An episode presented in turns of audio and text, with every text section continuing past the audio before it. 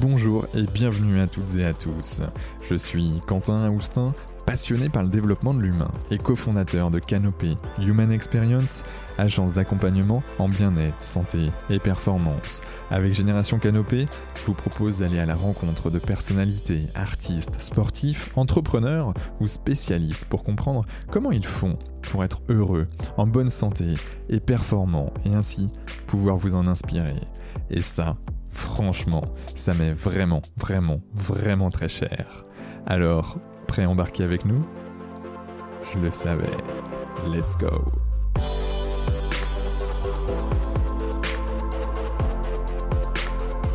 Bon, ben, bonjour à toutes et à tous. Euh, ici euh, Quentin Augustin du podcast Génération Canopée. Et euh, je suis ravi d'accueillir aujourd'hui Catherine Testa. Bonjour Catherine. Bonjour Quentin, bonjour à toutes et à tous. Eh bien écoute, ça va plutôt pas mal. Ouais, super. En tout cas, je suis vraiment ravi de, de t'avoir. Ça s'est fait très rapidement et euh, et puis euh, et puis voilà. Bon, je pense qu'on va passer euh, une heure, une heure et demie ensemble sur sur des thématiques qui te tient à cher, qui te tient cher, n'importe quoi. qui me tiennent à cœur qui te tiennent à cœur. On va partir plutôt euh, comme ça. Et, euh, et, moi aussi, parce que mine de rien, on a des points communs sur la partie environnementale, la partie un peu QHSE, mais surtout santé, euh, santé mentale que l'on va parler aujourd'hui. bon, qui tu es? Euh, Catherine oh Est-ce que vous avez 5 heures ou 5 jours Quelle question. Euh, on, me la pose beaucoup en ce moment et j'aime bien me définir comme une curieuse avant tout, une curieuse de, euh, de la société dans laquelle on pourrait vivre et qu'on pourrait créer. alors dit comme ça, c'est peut-être un peu flou, tout le monde va me dire, bah oui, mais attends, je comprends pas.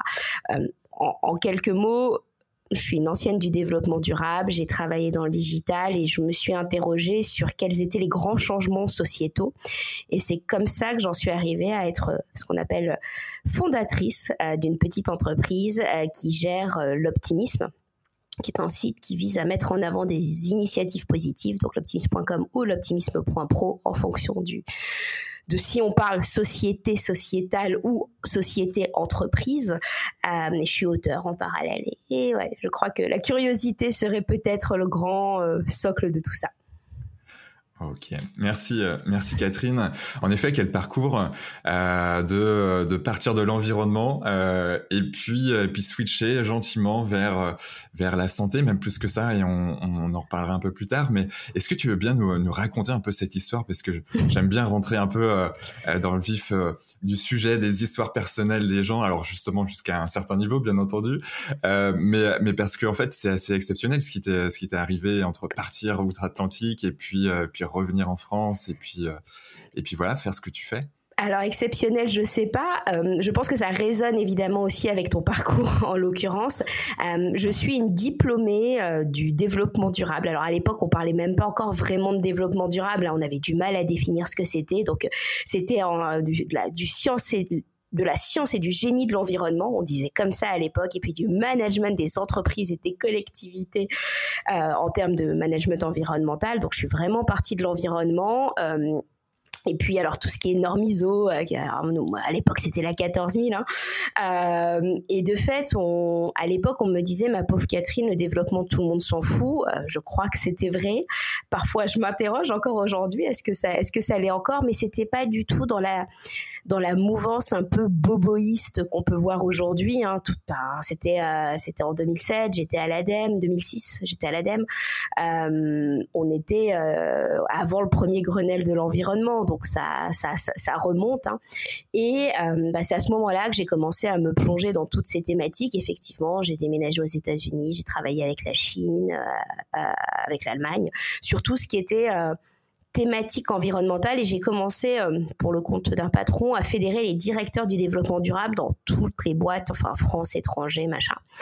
Euh, avant de me rendre compte euh, qu'en fait, vraiment, ouais, tout le monde s'en foutait. Il y avait beaucoup de, de bullshit derrière ça. Il y avait des gens très engagés, mais il y avait vraiment de tout en l'occurrence du stagiaire qu'on avait projeté euh, à faire de l'ISO 14001 au mec qui revoyait la stratégie de l'entreprise, ça serait quoi une entreprise au regard euh, des enjeux environnementaux? Donc tu vois, tu avais une sorte de, dichotomie très intéressante. Et là, j'ai compris et j'ai cherché à m'interroger pourquoi euh, le grand public n'avait pas conscience de, des enjeux en fait inhérents à, à toutes ces thématiques et c'est comme ça que je me suis reroutée vers tout ce qui était marketing digital. en me mhm. disant il faut que je comprenne pourquoi tout le monde s'en fout en l'occurrence. Euh, et donc euh, j'ai fait j'ai fait mes billes là-dedans pendant 4-5 euh, ans. Et c'était marrant parce qu'à chaque fois que tu que tu abordes une nouvelle thématique tout le monde te dit que ça n'a pas d'intérêt. Pourquoi est-ce que tu vas l'aborder? Moi je me rappelle à, un moment donné où les grandes entreprises nous disaient bah, on a des, des centres commerciaux. Pourquoi est-ce qu'on vendrait en ligne? C'est antinomique avec la notion même de luxe. Et puis ben ces deux changements en fait qui pour moi étaient des, un, deux, deux changements fondamentaux de, de, réflexion de la société, hein, ces deux regards, euh, je me suis dit, oh là là, on va droit dans le mur. Hein. Très, très, clairement, je me disais, on va droit dans le mur.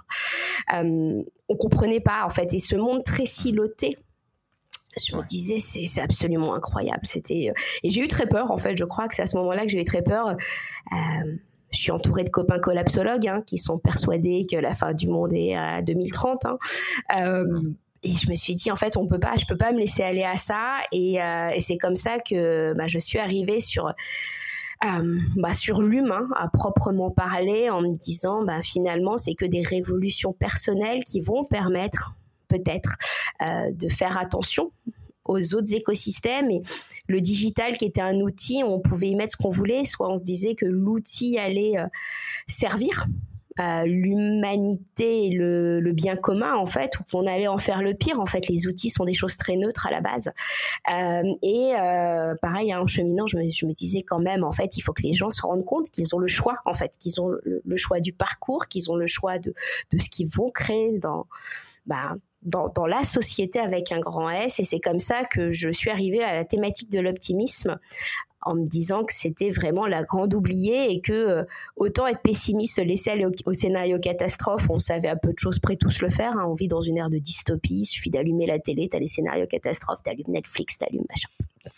Ouais, c'est assez vendeur aussi, donc bon, c'est compréhensible d'un côté, on va dire purement business, bien sûr, mais, mais incompréhensible de, de, notre côté, de, de, notre vision en tout cas. Bien sûr, mais si personne ne se laissait aller euh, au scénario optimiste, en fait, euh, on allait créer la société qu'on imaginait. Et s'il y avait plus personne qui était capable de dire, mais attends, un outil, on peut l'utiliser pour le bien commun ou on peut bah, changer, euh, changer des choses dans une entreprise, des systèmes managériaux.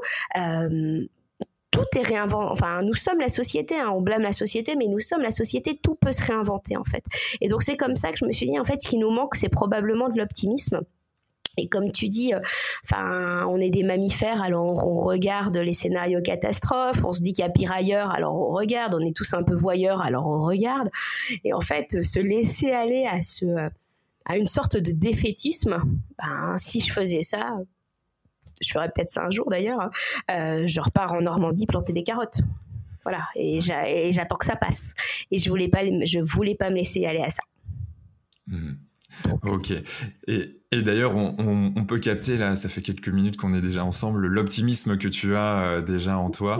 et, euh, et, ça, c'est assez c'est assez chouette en tout cas de pouvoir partager justement des, des choses comme ça parce qu'on voit l'énergie que tu as et on voit comment tu as tu as switché et mine de rien euh, de manière très intelligente tu t'es dit ok quelque part j'ai envie d'impacter ma planète j'ai envie d'impacter mm. quelque part bah, aussi l'environnement mais euh, comment je peux le faire du mieux possible? Donc on passe par le digital euh, et puis en fait on passe aussi par l'humain et, euh, et, en effet moi je, je crois profondément par le fait que euh, en travaillant sur soi puis le fait d'avoir travaillé sur soi, on va rayonner, qui va faire que les autres vont commencer petit à petit à changer, et ces personnes-là vont changer, donc ils vont agrandir en fait ce cercle jusqu'à en fait travailler aussi sur notre environnement avec un grand E, parce que ben, plus on fait attention à soi, plus on a envie de faire attention aussi à la planète et aux autres, et donc euh, quelque part c'est une manière très intelligente, en tout cas je trouve de, ta part d'avoir d'avoir mis ça en place. Et, surtout les, choses, les choses j'avais compris à changer par l'exemple en fait, elles changeaient pas par la théorie, et comme tu dis tu à un moment donné, tu essaimes en fait. Quand, d'autres personnes se rendent compte que, bah oui, il peut être possible de faire, de faire mieux, ils osent en fait, ils, osent tenter de faire autrement. Et la réalité, euh, c'est qu'on ne voit pas. En fait, on, entend très très fort, euh, comment ça s'appelle? Il y a une énorme amplification de ce qui va pas globalement dans la société, même dans le monde de l'entreprise. Hein. Souvent, je fais le parallèle entre la société avec un petit S, donc l'entreprise, et la société avec un grand S. C'est des écosystèmes de toute façon. On entend très très fort ce qui va pas, et, et, ceux qui changent généralement, c'est les plus silencieux. Et pour moi, il manquait d'écho, il manquait d'amplificateur en l'occurrence, et c'est souvent ce qui, bah, ce qui fait défaut à celui qui a envie de changer, c'est se dire que c'est possible. En fait, on manque d'audace. Euh, on, manque d'audace de faire les choses différemment. On a peur parce que bah, les, systèmes ne hein, sont pas faits pour, euh, pour, euh, pour changer euh, régulièrement.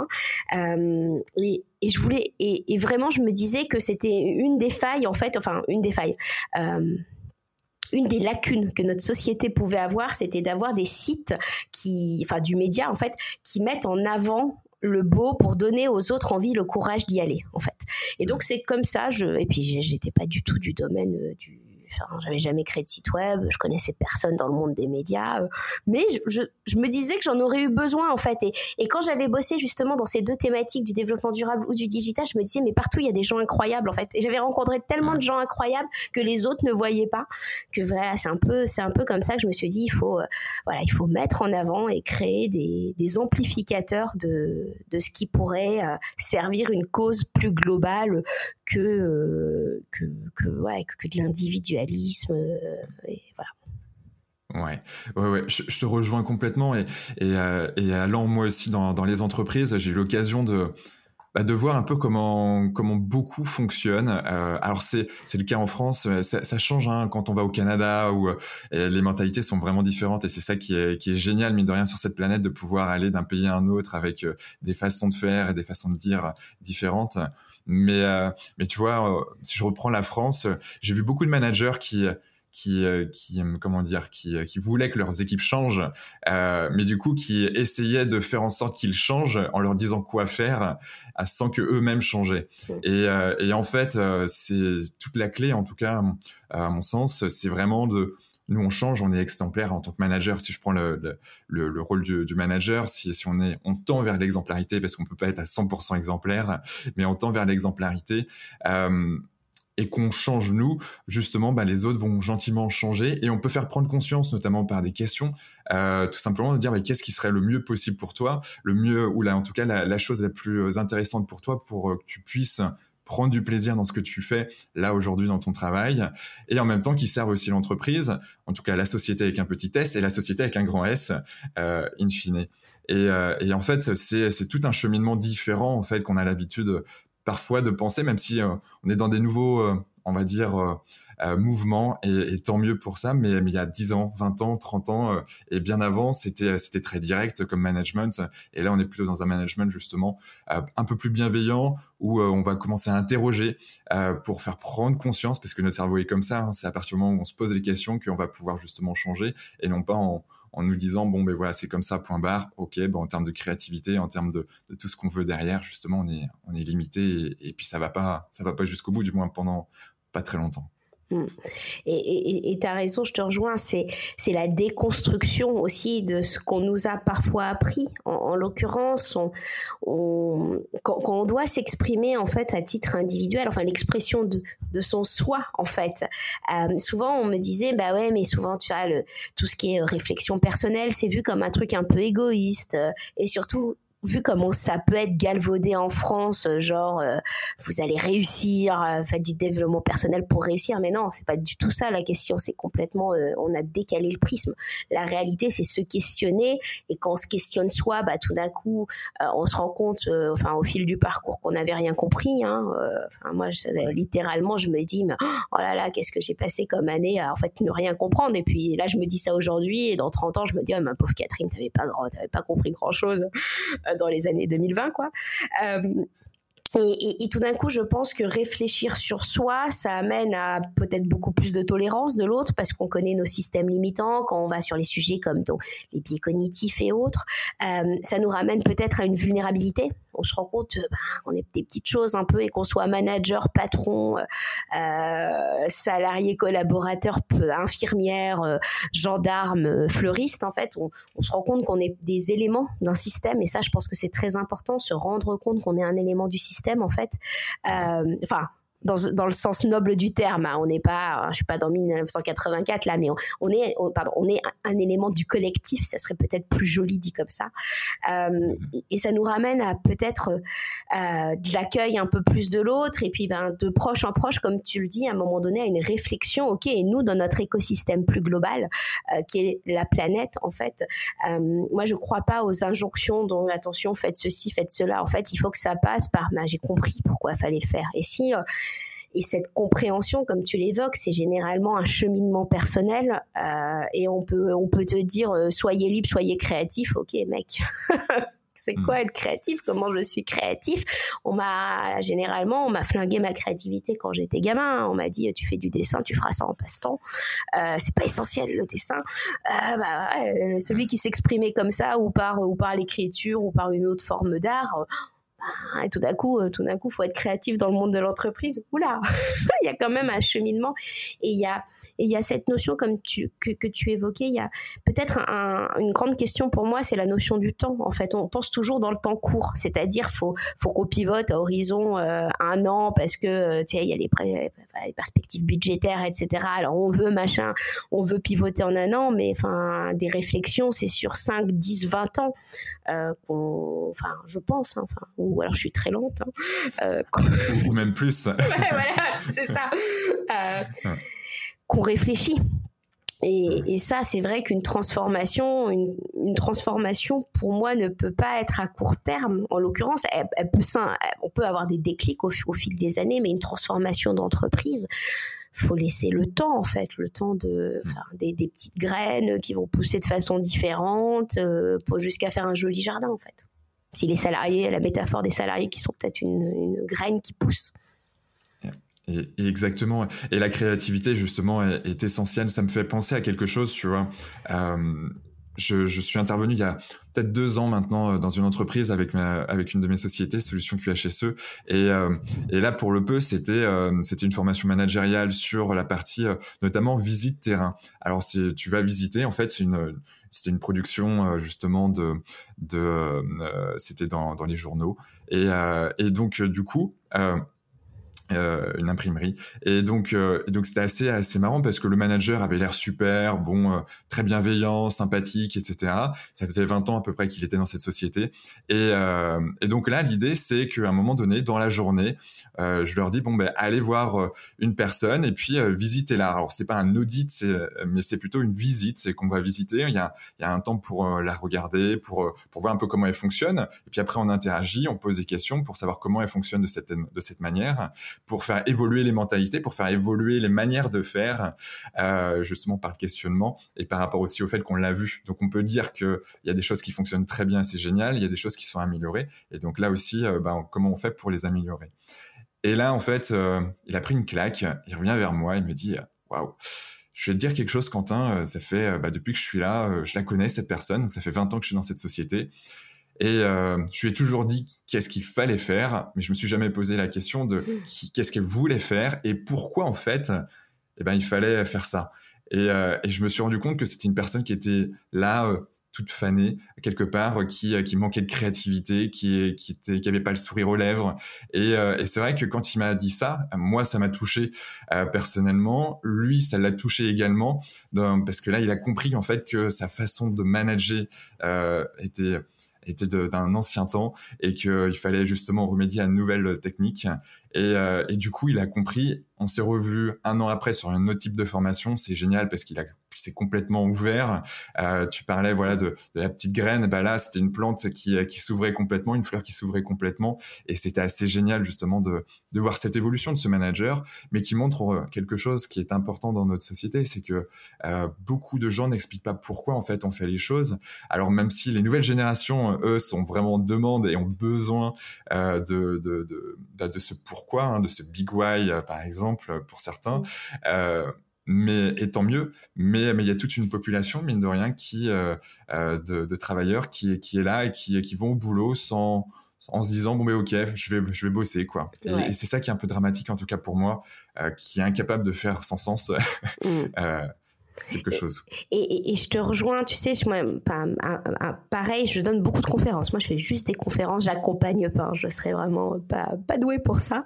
Euh, mais souvent, donc, je fais des conférences sur l'optimisme et comme ah, j'ai un côté plutôt sympa, les gens se, se livrent très très facilement en fait parce qu'ils nous suivent aussi depuis longtemps. Et puis ils savent que nous de notre côté il y a un non jugement en fait. On, on, a, on a plutôt tendance à trouver tout le monde incroyable. Et euh, voilà nous on est juste là pour essayer de faire rayonner en fait et de des petites bulles d'air en fait et s'aimer des, des graines voilà des bulles d'air dans, dans, le monde du travail. Et euh, j'ai beaucoup de salariés qui me disent euh, deux choses très curieuses à 40 50 ans qui me disent mais tu vois moi Catherine j'étais mauvaise élève à l'école et là, tu te dis, ah, c'est incroyable. En fait, c'est cette pensée limitante parce que tu as eu un prof qui te rendait les contrôles dans un ordre et probablement parce que tu n'étais pas bon euh, dans la mathématique ou des choses comme ça, tout d'un coup tu t'es classé et ça te reste jusqu'à 40, 50 ans, enfin 30, 40 ans plus tard, euh, dans une sorte presque d'inhibition de l'action.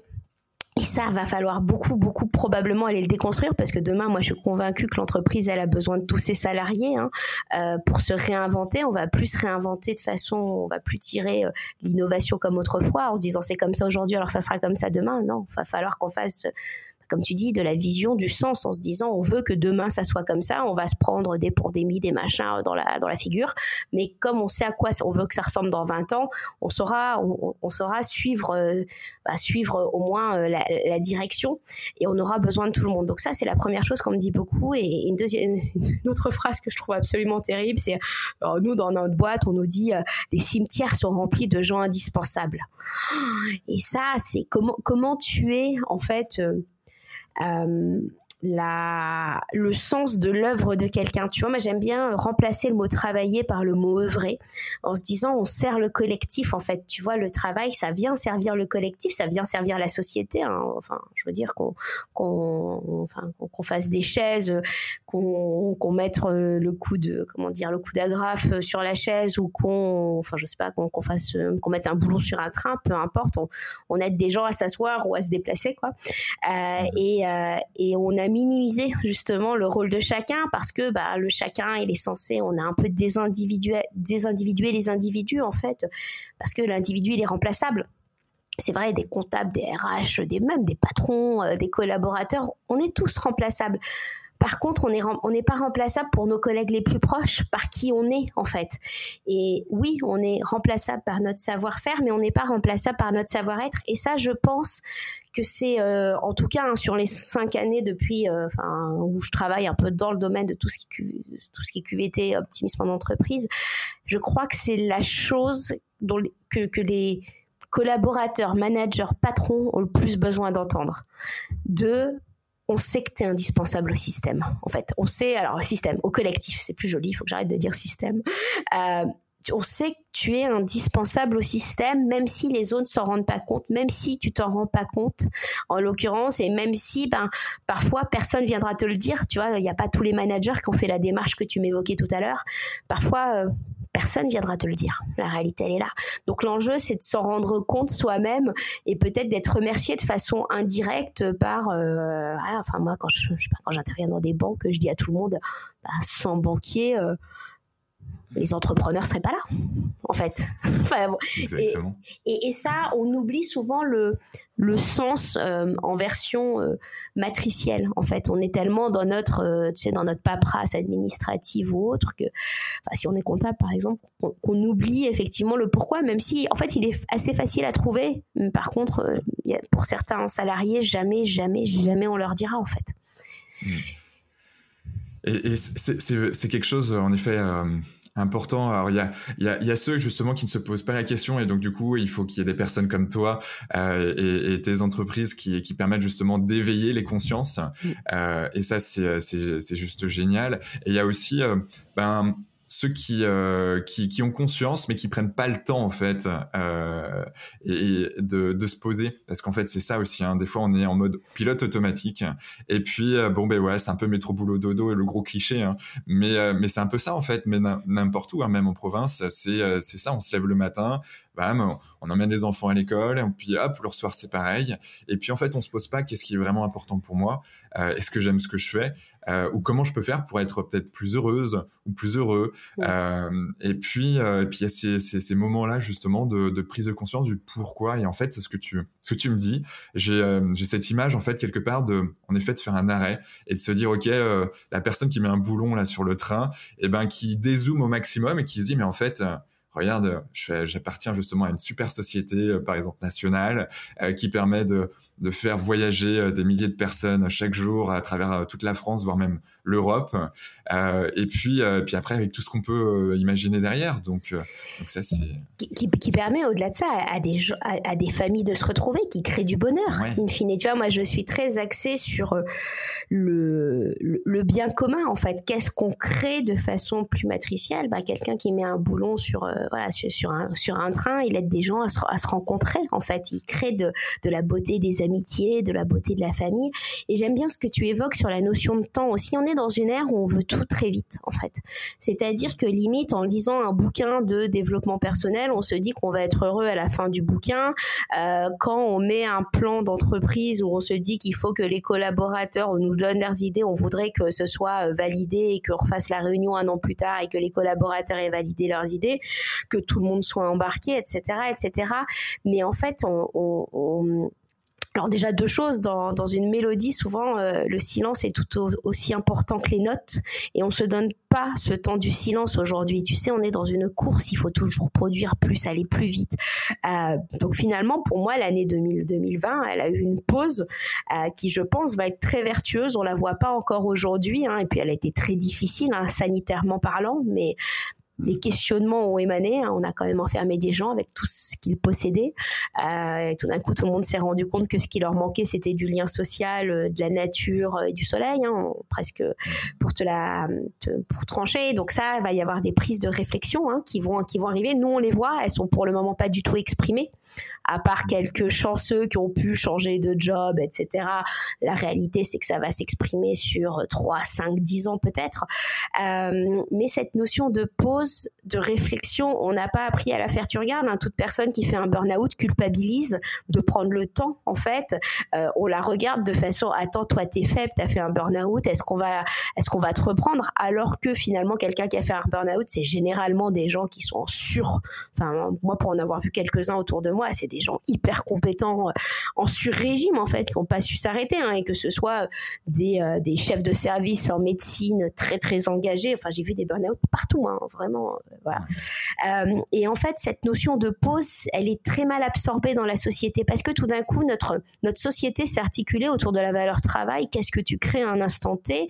On n'a pas valorisé, euh, attends, et à quoi tu contribues Le fait que tu sois en association, ben, tu, tu aides des gens. Le fait que finalement, le soir, t'aides ta petite voisine, machin, bah, ça, ça c'est une contribution positive. On s'en tape parce que bah, t'es arrêté, tu sers à rien à la société. Mmh. Et en fait, c'est vrai que cette vision sociétale, elle est peut-être à un moment donné à reprendre en se disant, mais attends, quelqu'un qui a réfléchi, généralement, c'est quelqu'un d'hyper performant après, parce qu'il sait, euh, bah, il a plus d'empathie souvent, euh, il a exprimé sa vulnérabilité, euh, il sait s'optimiser, euh, il va généralement choisir des métiers qui vont euh, dans la voie vers laquelle, vers laquelle il veut aller. Et c'est des gens assez incroyables. Et on valorise pas en fait le temps de la pause et ça paraît être une ineptie dans notre société qui va vite en l'occurrence et t'as plein de gens qui ont disons-le hein, qui ont du pognon pour faire une pause pendant un an hein, même sans euh, passer par Pôle Emploi ou autre hein, t'en as plein mais qui n'osent pas se le permettre en se disant bah je vais perdre en, qualité de vie en machin bah ouais mais tu gagnerais peut-être. Le regard des autres aussi euh. le regard des autres c'est, c'est phénoménal. Et moi je m'en étais pas rendu compte hein, c'est en parlant avec des salariés qui ont, qui ont vécu un burn-out ou une maladie hein, parce que quand c'est pas un burn-out c'est le corps qui voilà, qui a, qui a, qui a, lâché pour tout un tas de maladies graves. Et tous ces gens ont culpabilisé hein, souvent euh, d'être en marge. Mais euh, moi, je crois que la société en marge et le narratif en marge est hyper intéressant ou du moins, enfin, tout aussi intéressant en l'occurrence à partir du moment où on se dit pas que, à partir du moment où on, va le valoriser en termes de qu'est-ce que j'acquiers comme compétences autres Et enfin, là, les gens ne peuvent pas voir, mais tu vois, je suis entourée de bouquins euh, sur, sur ma table. Enfin, lire, c'est acquérir des compétences. C'est mmh. acquérir des réflexions, des raisonnements. Et, et, et, si on veut se dire que la société de demain va pas ressembler à la société d'hier, ça ne passe que par une réflexion, en fait, et euh, par, un, comme tu l'évoquais tout à l'heure, une sorte de prise de recul euh, en se disant, bon, ben voilà, on, a envie que ça ressemble à ça. Mais pour qu'on voilà, mais pour qu'on ait confiance dans le fait que ça peut ressembler à ça, il faut voir que d'autres d'abord faut savoir que d'autres le font. Voilà. Euh, faut savoir tu vois et c'est pour ça on est enfin ton podcast ton travail mon travail ça reste des euh, des amplificateurs de changements parfois un peu silencieux en fait qu'on voit pas parce que euh, biaisé par euh, bah, ce qu'on a envie de consommer. Hein. Je veux dire, si j'ai envie de consommer un monde des RH comme hier, je vais sur les systèmes RH tradis euh, et je ne vois rien qui s'exprime en matière de QVT, par exemple. Hein. Il y a des entreprises qui n'ont pas de service QVT, hein, et des énormes boîtes. Donc euh, tu vois, et je vais et je vais jamais le voir parce que je vais consommer euh, je vais consommer euh, des réseaux sociaux de mon entourage. Ça va me propulser les articles sur lesquels je clique. Et comme de toute façon je trouve que c'est une ineptie de parler de entre guillemets bonheur bien-être en entreprise ça va même pas passer dans mon feed en fait. Et donc c'est aussi ça, cette euh, cette notion de tout à l'heure je te parlais de la curiosité. Euh, c'était très, pour moi c'était très drôle parce que quand j'ai commencé à parler d'optimisme en entreprise, j'osais même pas le dire en fait. C'est-à-dire que je m'étais dit, tu parles du regard de l'autre, je m'étais dit oh là là si je commence à parler de bien-être, de bonheur, c'est pas mon sujet, je suis pas philosophe, je suis pas sociologue, je suis pas psychologue. Je me disais les gens pensaient que j'ai pété un câble en fait, enfin réellement. Hein. Alors que comme je te l'ai évoqué au début du podcast, c'était juste mécaniquement hyper logique en fait si je voulais contribuer à ma contemporanéité de faire ça à cet instant T. J'osais même pas le dire en fait. Puis quand j'ai commencé à oser le dire, bah j'ai eu un peu de tu des, un peu de, comment ça s'appelle de déchaînement de euh, le bonheur au travail, mais est, est, très biaisé par ce qu'on voyait dans le monde des médias, tu vois, le euh, baby foot machin et c'était rigolo pour moi parce que il y avait cette vision médiatique, mais je, les avais, hein, les, les, France 2, TF1, qui m'appelaient en me disant est-ce que tu pourrais nous filer une entreprise qui met en avant, euh, qui fait des cours de yoga, il faut que ce soit visuel. Euh, donc autant te dire que la transfo managériale que tu mènes, ça fait pas de l'image. Et du coup, il y a eu cette sorte de caricature grosse, grotesque, médiatique, genre euh, bonheur en entreprise égale massage, baby foot, et puis pansement tu vois, parce que bah, les transformations de fond n'étaient pas visibles. Et puis moi, dans, dans ma vision, cette transformation de l'entreprise, j'avais que les hauts potentiels de toutes les boîtes. Je comprenais pas. Je me disais, oh, moi j'ai des mecs qui étaient brillantissimes. Tu sais, les un peu décalés qui bossaient à l'innovation, qui étaient en train de faire de la prospective sur leur entreprise en se disant, mais attendez, les mecs, bonheur en entreprise, condition sine qua non à l'entreprise de demain. Enfin, bonheur, bien-être, whatever le mot. Bien sûr. Et, je trouvais ça absolument incroyable, cette distorsion. Et c'est pour ça, à un moment donné, me, et, j'ai eu cette chance, comme je venais de domaine rationnel, les mecs, comme ils m'avaient, comme ils avaient vu que j'avais été sur le développement durable et sur le digital, quand ils m'ont vu partir sur cette thématique, il y a quand même tout l'ancien réseau qui s'est dit, bon, ça fait deux fois qu'elle nous parle de thématiques qui sont quand même vaguement des sujets importants, donc on va la suivre. Et probablement que c'est pour ça que j'ai voilà je suis devenue effectivement euh, influenceuse sur tous ces sujets parce que je suis arrivée avec un truc hyper rationnel et surtout, j'ai pas cherché à rentrer dans le débat bonheur, bien-être ou pas, en l'occurrence, parce que moi, RSE ou développement durable, t'en as qui sont peut-être encore en train de s'engueuler sur le sujet. Hein. C'était la même chose, digital ou numérique. Et en fait, à chaque fois que tu as un nouveau sujet, tu as les faux débats qui sont en train d'arriver, qui font pseudo-intellectuels pour ceux qui n'ont surtout pas, enfin, qui se disent euh, allez on va remettre à plus tard euh, la mise en place la réalité c'est qu'elle était tout autre et c'est pour ça des acteurs comme toi enfin tu vois c'est on, on y a enfin je veux dire faut que ça s'amplifie en fait pour euh, pour montrer aux autres que c'est pas quelque chose de fantasque Yes, je, je, te rejoins, je te rejoins complètement. Et ça, ça me fait penser, euh, ben, en fait, tu, tu parles de l'optimisme, de ce que tu fais, du, du média que tu as créé, euh, ou même des médias entre l'optimiste.pro et l'optimiste.com. Mm. Euh, tu veux bien nous en parler un peu plus de, ah de qu'est-ce que tu fais concrètement? Alors, il y a la partie conférence, euh, mm. mais il y, a, il y, a, bien plus que ça. Oui, oui. Alors, en l'occurrence, nous, la partie conférence, c'est ce qui nous finance. Il hein, faut quand même euh, être très clair pour éviter d'avoir justement des annonces, trop d'annonceurs, on va dire ça comme ça.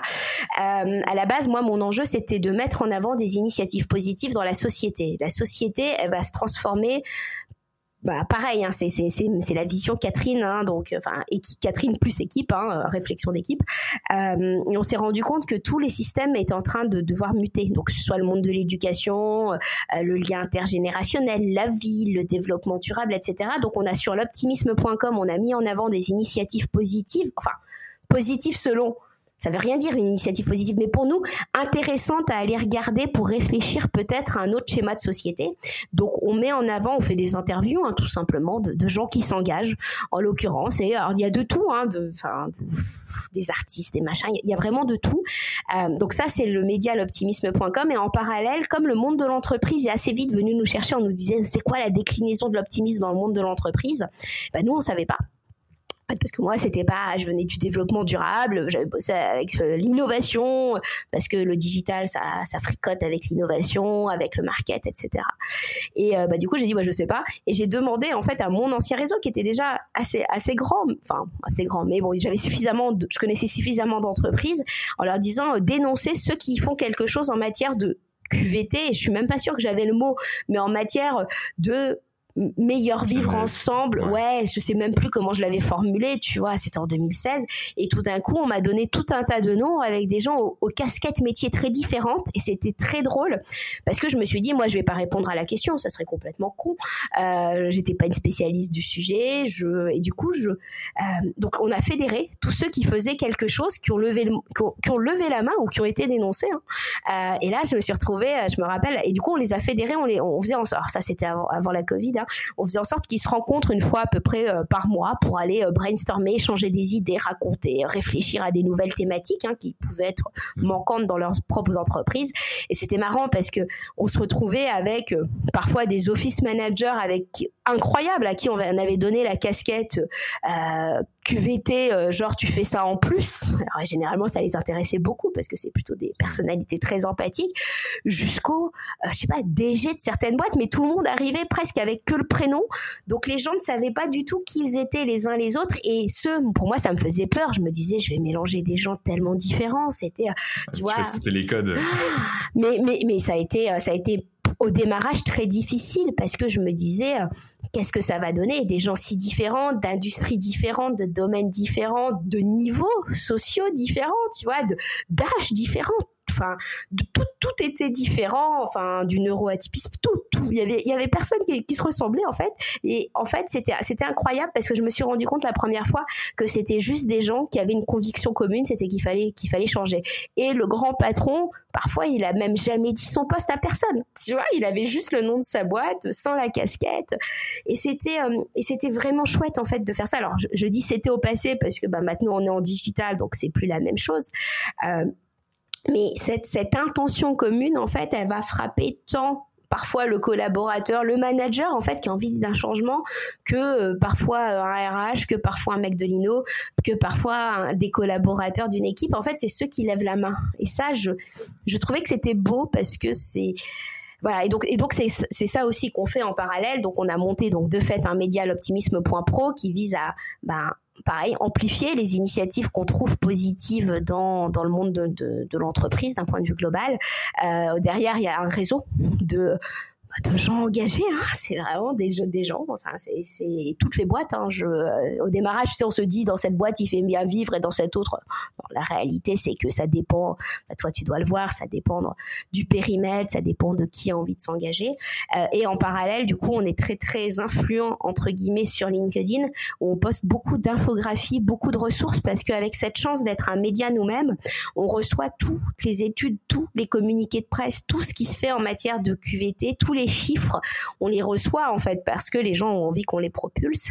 Euh, donc on a, on se sert aussi beaucoup de ça pour aller essayer avec beaucoup de de ludisme en fait et c'est ce qui manquait probablement pour moi dans le domaine du développement durable hein. passer de l'injonction à l'envie en fait et euh, déplacer le centre de gravité de la norme en se disant bah voilà on va on va faire des infographies et c'est marrant parce que tu vois il y a encore euh, il y a encore deux ans les gens un an euh, début 2020 il y avait plein de gens qui nous disaient j'ose pas liker vos publications, j'ai peur de ce que machin va en penser ou euh, genre j'ose même pas en parler à mon comex parce que mon comex, je sais ce qu'il va me raconter et des membres du comex hein, eux-mêmes hein, qui osaient pas aller aborder ces sujets. Et finalement 2020 a été peut-être décomplexé. Euh, le sujet de la santé mentale, on va en papoter, euh, c'est devenu un tel enjeu majeur que qui peut se dire qu'aujourd'hui, faut pas faire gaffe aux salariés? Qui, peut le dire? Je suis d'accord, hein, c'est peut-être pas du rôle de l'entreprise, sauf que bah, le salarié aujourd'hui, il appartient à plus beaucoup de structures. Hein. Il est tout seul chez lui. Les structures familiales, euh, voilà, quand on s'engueule euh, par rapport parce qu'on n'est pas d'accord sur bon, vaccin machin, tu vois, peu, peu, importe, on s'engueule. Euh, t'as plus de structure, euh, t'as as peu de structures de rencontres et finalement ton entreprise c'est presque la structure dont tu es la plus proche en ce moment. Donc tu peux me dire que c'est pas du rôle de l'entreprise de faire en sorte que ses salariés soient heureux. Suis, on est à l'aise. Hein. Le but d'une entreprise, c'est pas de la philanthropie, euh, c'est pas le but premier. Sauf que c'est quoi aujourd'hui euh, ta caution morale? Euh, C'est quoi ta comment ça s'appelle? Ton, ton accompagnement sociétal en fait? C'est quoi faire ta part aujourd'hui en tant qu'entreprise? Donc je suis peut-être d'accord que c'est peut-être pas le bon interlocuteur, mais aujourd'hui, il n'y a, plus le choix. Hein. Si tu veux participer à l'époque, l'entreprise doit faire attention. Il, y a, il, y a, il y, a, quelque chose que tu, euh, tu mentionnes, mais ça, ça, revient en fait dans, dans la discussion. C'est en fait le regard des autres, encore une fois de plus. Le, la personne du COMEX n'ose pas dire justement à ses collègues euh, que qu'elle like ou en tout cas qu'il y ait des propositions intéressantes au, au niveau de l'optimisme.pro mm. par exemple. Je trouve ça, ouais, il y a, il y a l'estime de soi derrière qui est, qui est, qui est assez forte à, à mm. potentiellement travailler. Et, mm. et, et et il y a quelques sujets que les gens n'osent vraiment pas liker. Alors, je te dis, ça s'est vraiment décomplexé en 2020. Moi, j'ai pas mal de gens qui m'ont fait, qui ont fait appel à, pour des conférences et qui m'ont dit, ah, ça fait quatre ans que je veux faire appel à toi. Je pensais que les gens étaient pas prêts. Et en fait, quand ils, quand, ils font la conférence, ils se rendent compte que les gens en ont eu besoin, en fait. Et que c'était plutôt une, une, pensée limitante qu'on avait en se disant, ça fait pas assez, euh, tu vois, ça fait pas assez ceci, ça fait pas assez cela. Euh, et, et on se rend compte, tu vois, moi, ma mécanique pour parler de l'optimisme, je suis pas du tout dans euh, du coach motivationnel, hein, c'est plutôt de la réflexion, faut quand même le dire. Euh, et du coup, euh, au bout d'un moment, les, les, gens ont osé se décomplexer, et c'est vrai que mettre le bien-être sur le tapis à un comex ou à un codir, parfois les mecs ils se disent, ils vont se dire que je les emmerde avec une nouvelle thématique. Hein. maintenant, je, je, crois que ça commence à, a un peu changé. Alors, est-ce que je suis biaisée? C'est possible aussi. Donc, c'est pour ça que je m'exprime pas trop dessus. Euh, mais je crois que finalement l'empathie, tu sais, on parle beaucoup de soft skills, bah ça revient là-dedans aussi, hein, cette notion de ça, j'ai l'impression, je suis optimiste hein, pour euh, pour l'avenir sur ces sujets parce que de toute façon, on parlait de l'injonction des jeunes générations, mais là, il va y avoir une sorte de casse. Euh, Enfin, là, on est en peut-être pour les auditeurs leur dire qu'ils écoutent. Euh, voilà, ce, podcast a été enregistré en avril 2021, euh, et, de fait, euh, on sait qu'on est en situation de choc et que du coup, ça peut être à euh, le temps qu'on digère le choc, ça peut être, les médecins le disent, hein, c'est horizon deux ans, trois ans. Euh, donc voilà, on va avoir derrière la, traînée. je sais pas quand est-ce qu'on sortira de, de, cette période, mais on va avoir des conséquences en fait. C'est peut-être que ça sera pas des injonctions aussi fortes que celles que peut mettre la jeune génération, hein, euh, mais on aura des, euh, des réflexions qui auront été inhérentes à chaque personne, soit qu'on essaiera de faire taire en fait en leur disant non mais reviens, enfin c'est fini, tu vois, enfin c'est bon c'est passé, mais je crois pas que ce soit possible. Hein, enfin donc je, je suis plutôt je suis plutôt je suis plutôt optimiste euh, pour la suite. Effectivement, le regard de l'autre. Euh, aujourd'hui, on est suivi par un million de personnes. Budget communication zéro, euh, tu commences à te dire que les gens en ont besoin. En fait, tu vois, tu, tu, tu ne, tu n'es plus le euh, comment ça s'appelle? Le truc, euh, moi je crois à l'optimisme, je suis naïf, etc., etc. Enfin, je veux dire, intellectuellement, être optimiste est beaucoup plus violent qu'être pessimiste. Hein. Enfin, hein, se laisser aller au pessimisme, facile, vraiment, euh, pas de problème. Il n'y a plus qu'à regarder la télé. Hein, euh, Exactement, exactement. T'allumes la télé. Donc, finalement, l'optimisme c'est quelque chose pour moi d'action, de responsabilisant. On peut pas être optimiste si on n'agit pas. Donc, ouais, j'irai vraiment, et, et je pense qu'on va de plus en plus aller vers ça en se disant, mais l'enjeu c'est que tout le monde soit acteur de sa contemporanéité Mhm. Et on pourra pas faire sans tout le monde, en fait. Mhm. C'est exactement ça. Ça me fait penser en fait à, à, à la Jeune Chambre économique. Euh, voilà, je fais partie d'un mouvement euh, Jeune Chambre économique française qui appartient à la Jeune Chambre économique internationale. Mm-hmm. euh, et, euh, et, et, du coup, c'est même pas la Jeune Chambre économique internationale, c'est la Jeune Chambre internationale. Il y a juste en France, en fait, on a voulu changer, on veut faire différent tout le temps. Parfait. Mais, mais du coup, Ouais. Et, et, du coup, euh, on est des entrepreneurs de notre vie, en fait. Euh, pas forcément d'être des chefs d'entreprise, mais des entrepreneurs de notre vie où on est dans l'action, on a envie de faire des choses euh, sociétales, environnementales. Euh, et, et, sauf que il y a déjà nous, donc on, on, se forme, on a une vision personnelle justement de, de, de quelque chose, de conviction, et puis automatiquement, on est dans un collectif parce qu'on, la jeune chambre économique, c'est ça aussi, c'est le fait de partager euh, des valeurs communes pour pouvoir impacter, euh, voilà, notre territoire local. Je pense, voilà, j'habite sur Montpellier, j'appartiens à la jeune chambre économique de Montpellier, donc c'est Montpellier, mais on appartient aussi au niveau Occitanie, qui appartient au niveau France, qui appartient au niveau international, et on a la chance justement de, de faire partie d'un mouvement qui qui essaye de de décloisonner euh, certains certains certains certains cadres en tout cas. Et, euh, et ça me fait penser à tout ça. C'est-à-dire qu'en effet si on est entrepreneur de de notre vie si on en, on est dans le mouvement dans l'action et, qu'on n'a pas forcément envie d'être euh, ben une personne on va dire classique pessimiste euh, qui regarde les, les, les, certains certains journaux par exemple et ben et qu'on a envie de vraiment de faire du bien ben il faut il faut y aller il faut il faut se laisser aussi attirer parce qu'on voit des en effet des infographies comme euh, avec l'optimisme qui sont très très belles d'ailleurs avec des, des couleurs bleues d'un côté pour le pro jaune pour pour le, datcom et, euh, et franchement c'est vrai que ben on, on, a besoin de ça, de fraîcheur. Et typiquement, j'écrivais dernièrement un article pour, c'était télétravail et santé. Mm-hmm. Et, n'empêche, euh, la santé la santé mentale, euh, c'est quelque chose, notamment avec le télétravail, où du jour au lendemain, on passe de OK, on est en collectif euh, présentiel à OK, là, on est quasiment individualisé chez soi, forcé en plus via le télétravail. Comment je fonctionne, quels sont mes besoins, mes repères, tout ça qui part un peu dans tous les sens. et puis après, il y a le fait de bah, d'être proche de, sa cuisine, donc du coup, j'ai commencé à grignoter peut-être davantage. Et puis euh, bon voilà, je vais regarder Netflix plus tard le soir. Puis en fait, mon sommeil justement, il est en train de se dérégler. Bref, il y a plein de choses qui euh, qui sont fabuleuse à comprendre euh, de, de, mon côté en tout cas, euh, et puis essayer de pouvoir justement faire changer certaines mentalités, et comme vous le faites très bien avec euh, l'optimisme. Mais, mais, mais, mais, mais tu as raison, et, et souvent, il faudrait qu'on fasse d'ailleurs, qu'on le mette sur, un, sur une infographie, ça, dans le Code du travail, ça date de 1910, il y a quand même marqué que l'employeur est censé assurer la sécurité physique et mentale de ses salariés. Déjà, si tout le monde le savait, je me dis ça pourrait euh, voilà ça pourrait déjà peut-être euh, éveiller apporter une nouvelle piste de réflexion. Faut que je me le note, faut pas que je l'oublie. Euh, donc ça, c'est la, première chose. Et, c'est sûr que, euh, tu sais, on était dans une société un peu déresponsabilisante. Depuis, depuis qu'on est gamin, alors, si tu as grandi dans le système français, hein, euh, on, te note, on, te, on a fait de nous des bons employables. C'est-à-dire que, tu sais, par rapport, c'était normal à Air Post Tayloris, on devait reconstruire le, voilà, la société. Donc il fallait faire de nous plutôt des exécutants d'un point, point de vue global. Euh, c'est pour ça que finalement, la philo, les machins ont été mis un peu de côté. Hein. Enfin, tu sais, toute cette terme de, de, réflexion et arrête de réfléchir trop. Enfin, moi, qu'est-ce qu'on a pu me répéter cette phrase Tu vois, tu réfléchis trop. Trop par rapport à qui? Tu es trop sensible trop par rapport à qui? Est-ce que c'est pas la société qui réfléchit pas assez ou la société qui est pas assez sensible? Ça veut dire quoi? C'est quoi ces baromètres en fait? Et, et, et, de fait, c'est vrai que depuis qu'on est gamin, donc on, on nous on nous dit de faire ça, on nous donne un bon point, tu vois, et donc on, sort de cette de cette éducation en attente peut-être du bon point, euh, de la validation de l'autre. Hein. Tout à l'heure, on parlait du regard des autres.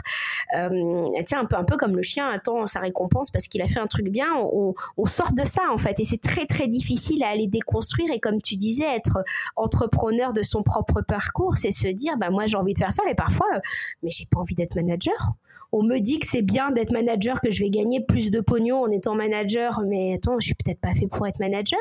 Et puis en étant manager, euh, bah, ça veut dire que j'aurai plus de temps à mon boulot, euh, que tout d'un coup, bah, mes parents, faudra que je les mette en EHPAD et que j'irai pas les voir. Tu vois, enfin, t'as as plein d'autres questions en fait. Et c'est vrai qu'on n'a jamais mis dans la dans la balance la notion de temps. Pour moi, le temps, c'est le seul truc qu'on n'est pas capable de créer pour le moment. Hein. et que pour moi, c'est ce qui a le plus de valeur dans la vie, tu vois. Comme on t'en parlait tout à l'heure de se donner le temps de faire une pause. Mais attendez, quelle est la valeur de mon temps? On lui a pas donné de valeur parce qu'il est gratuit, mais quelle est la valeur de mon temps là-dedans? Est-ce que je me dis que bah, mon temps, ça vaut voilà, ça, ça, vaut ça et que je préfère bah, finalement gagner peut-être un peu moins, aller sur un rythme de vie peut-être un peu plus lent, comparé à ce qu'on m'a fait croire qu'il fallait toujours que j'ai une maison de plus en plus grande avec les investissements euh, derrière de plus en plus grands. Tu vois? Alors après, il n'y a pas de bonne réponse, il n'y a pas de mauvaise réponse. Par contre, c'est de poser la question à mon avis, c'est fondamental parce que sinon, on est un peu dans. Euh, je sais pas si tu connais Kayart. Euh, c'est un, street artiste où il met un petit bonhomme, tu sais, euh, dans, une roue, qui est toujours en train de courir avec sa petite sacoche. Bah, tu vois, faire, faire le pas de côté, c'est quelque chose de de fondamental. Et moi, je viens de la physique quantique. Hein. Je suis diplômée à la base en physique chimie avant le développement durable. Euh, pour moi, tous les scénarios peuvent sont en train de coexister. On choisit celui qu'on a envie de mener. Après, ça peut, c'est, ça rentre, on rentre plus dans de la philo et, et, la théorie, je pourrais t'en parler des heures, tu vois. Mais c'est vrai que je suis, enfin, je veux dire, je suis diplômée en physique chimie à la base. Donc, c'est vrai que la physique quantique, moi, dès mes études, m'a dit, mais en fait, putain, tous les scénarios sont possibles, ça dépend comment tu comment tu les regardes, tu vois. C'était et, et, du coup, ça me donne une expérience de la vie. Pour moi, la vie, c'est une grande expérience, tu vois. Et déjà, si tout le monde pouvait se dire, c'est une grande expérience apprenante en l'occurrence, pour moi, 2020, mm-hmm. c'est une grande expérience apprenante. J'ai perdu mon oncle qui, bah, est décédé hein, du virus. Hein. Donc, c'est dur aussi. Hein. C'est euh, voilà, un optimiste vit les mêmes couacs de vie que, les autres, mais c'est une incroyable expérience apprenante en fait tout ça. Euh, on va on va se rendre compte qu'on est capable de faire preuve de résilience. Et pour revenir à ta question, parce que je crois que je suis bien partie euh, en pensée en arborescence un peu loin, mais la notion d'être chez soi tout seul nous, chez nous, dans notre équipe, on est euh, entouré de médecins, de kinés, d'orthoptistes qui nous disent qu'on cligne sept fois moins les yeux parce qu'on passe notre temps en Zoom. Donc, on est entouré de professionnels de santé qui nous disent faut que vous vous leviez toutes les 20 minutes, faut que vous sortiez, faut que vous fassiez ceci, faut que vous fassiez cela. Et en fait, c'est de la responsabilité individuelle derrière. Et tu vois, parce que j'étais partie du monde de l'éducation. Le monde de l'éducation a fait de nous un exécutant et tout d'un coup, le télétravail nous impose d'être euh, euh, constructeur de notre propre vie en l'occurrence, tu mmh. vois. On définit quand on fait nos pauses, entre guillemets, ou euh, quand on n'en fait pas. Hein. Et c'est vrai que, enfin, pour, pour donner le témoignage, équipe optimiste, pour le coup, on, bah, on assiste à tous les webinars de gens qu'on trouve incroyables sur tous les sujets. Bah, de temps en temps, on se retrouve à 10, en fonction des couvre-feux, à 18h en disant, eh merde, je suis pas sortie de la journée, j'ai pas, j'ai pas décollé mon ordinateur. Et voilà. Et la réalité, c'est que ce monde du télétravail sur la santé, on, dit l'enjeu, c'est le lien. Ce qui rend les gens heureux, c'est le lien. Ben, c'est ça en fait. Et donc c'est vrai que pour nous le lien ça va, pas trop de problèmes. On a tellement de gens au téléphone, c'est incroyable. Par contre, euh, ben, enfin, on, se laisse avoir en fait. Et ça, mhm. et ça c'est euh, ben la responsabilité individuelle. Ça vient peut-être chercher ça aussi, euh, le monde du télétravail. Ouais, je, partage. Il y a quelque chose que j'aimerais rebondir avec toi, c'est la notion de temps et, et le que vaux-tu?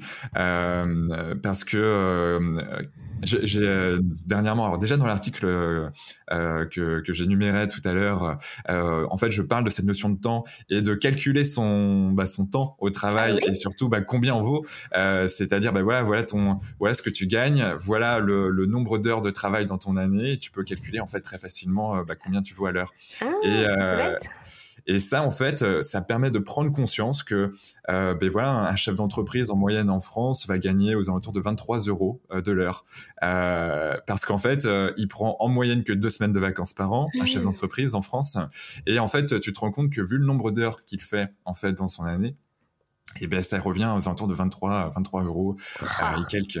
Et et, euh, et à contrario bah justement bah tu as tu as des d'autres personnes mais voilà qui sont euh, qui sont on va dire plus 35 heures et qui au final euh, vont avoir un taux horaire qui qui est parfois bien plus élevé. Et, et là on se dit c'est assez fantastique de voir tout ça. Et en fait ça fait prendre conscience à la personne qui, qui fait ces petits calculs très rapidement tout ça il se dit waouh ah ouais euh, ok voilà combien je, je vaux et puis euh, et puis après il y a la, la notion de, de temps hein, euh, qui est de bah, je suis j'ai que 1440 minutes chaque jour mmh. qui est remise à zéro chaque jour et on ne sait pas quand ça va s'arrêter. Et, et donc en fait, quand on commence à prendre conscience un peu de tout ça, c'est qu'est-ce que je fais en fait de ma vie? Qu'est-ce que j'ai envie de réaliser? Est-ce que je suis bien là où je suis? Oui, non. Euh, oui, tant mieux. Non, qu'est-ce que je peux faire justement pour changer et améliorer tout ça? Mmh. euh, Et il y a des vraies prises de conscience à avoir et, et la notion de temps, typiquement dans, dans nos programmes, notamment notre premier programme essentiel justement chez, chez Canopé euh, Human Experience, c'est ça, c'est le premier point, c'est quatre semaines sur le temps. Euh, en fait, le temps, on parle des besoins, il y a plein de, il y a plein de sujets sous-jacents, mais, euh, mais c'est combien moi je vaux? C'est 1440 minutes, hein, ce, ce, ce, ce, temps-là qui, qui, qui défile toute la journée. Et puis, bah, qu'est-ce que je peux faire justement moi pour être bah, pour être bien, j'ai une sorte de pseudo-mission où j'ai quelque chose à faire sur cette planète. Il ne faut pas que j'assubisse euh, cette, cette mission qu'on non, faut que je fasse quelque chose, quoi. Et surtout, faut pas que je me crame, parce que c'est vrai que en tant qu'entrepreneur, alors j'imagine que c'est différent en fonction, en fonction des entreprises. Nous, on le voit, on a tendance à se dire, euh, et puis surtout quand on est un peu dégourdi et débrouillard, moi je me dis en fait, je peux tout faire. C'est-à-dire, je peux me mettre à faire un dessin, une infographie, euh, et, l'équipe c'est la même chose. Hein. Tu vois, tu peux te dire, allez, je vais faire un, je vais faire un changement sur un sur internet, puis après je vais lire euh, un bouquin sur les biais cognitifs, et puis après je vais faire ceci, et puis à un moment donné, c'est se dire, bah non, il y a des choses qu'il faut que qu'on externalise aussi parce que notre temps de pause est hyper important dans la mélodie. Et ça, c'est très très difficile probablement quand tu es chef d'entreprise à aller, euh, à, aller digérer, surtout dans une ère où on te dit que tout est urgent. Moi, à un moment donné, tu es certain que si on me dit qu'un truc est urgent, je vais pas y répondre. Tu enfin, parce que je reçois des trucs urgents, euh, votre photo. Si tu as besoin de ma photo, tu vas sur mon site web, tu la télécharges toi-même. Euh, elle est peut-être de moindre qualité, mais ça te permet de mettre une photo et tu mettras la même. C'est pas urgent de recevoir une photo. Et, typiquement, cette notion d'urgence qu'on a mis euh, en permanence, enfin, j'imagine que tu en parles dans, voilà, au sein de, de, ton programme, cette notion d'urgence qu'on a, qu'on a mis en, parallèle, euh, enfin, ma boîte mail, elle se relève toutes les heures déjà. Je la regarde même pas tous les jours en ce moment. Enfin, je peux pas, j'ai pas, j'ai pas le temps physique de regarder ma boîte mail tous les jours.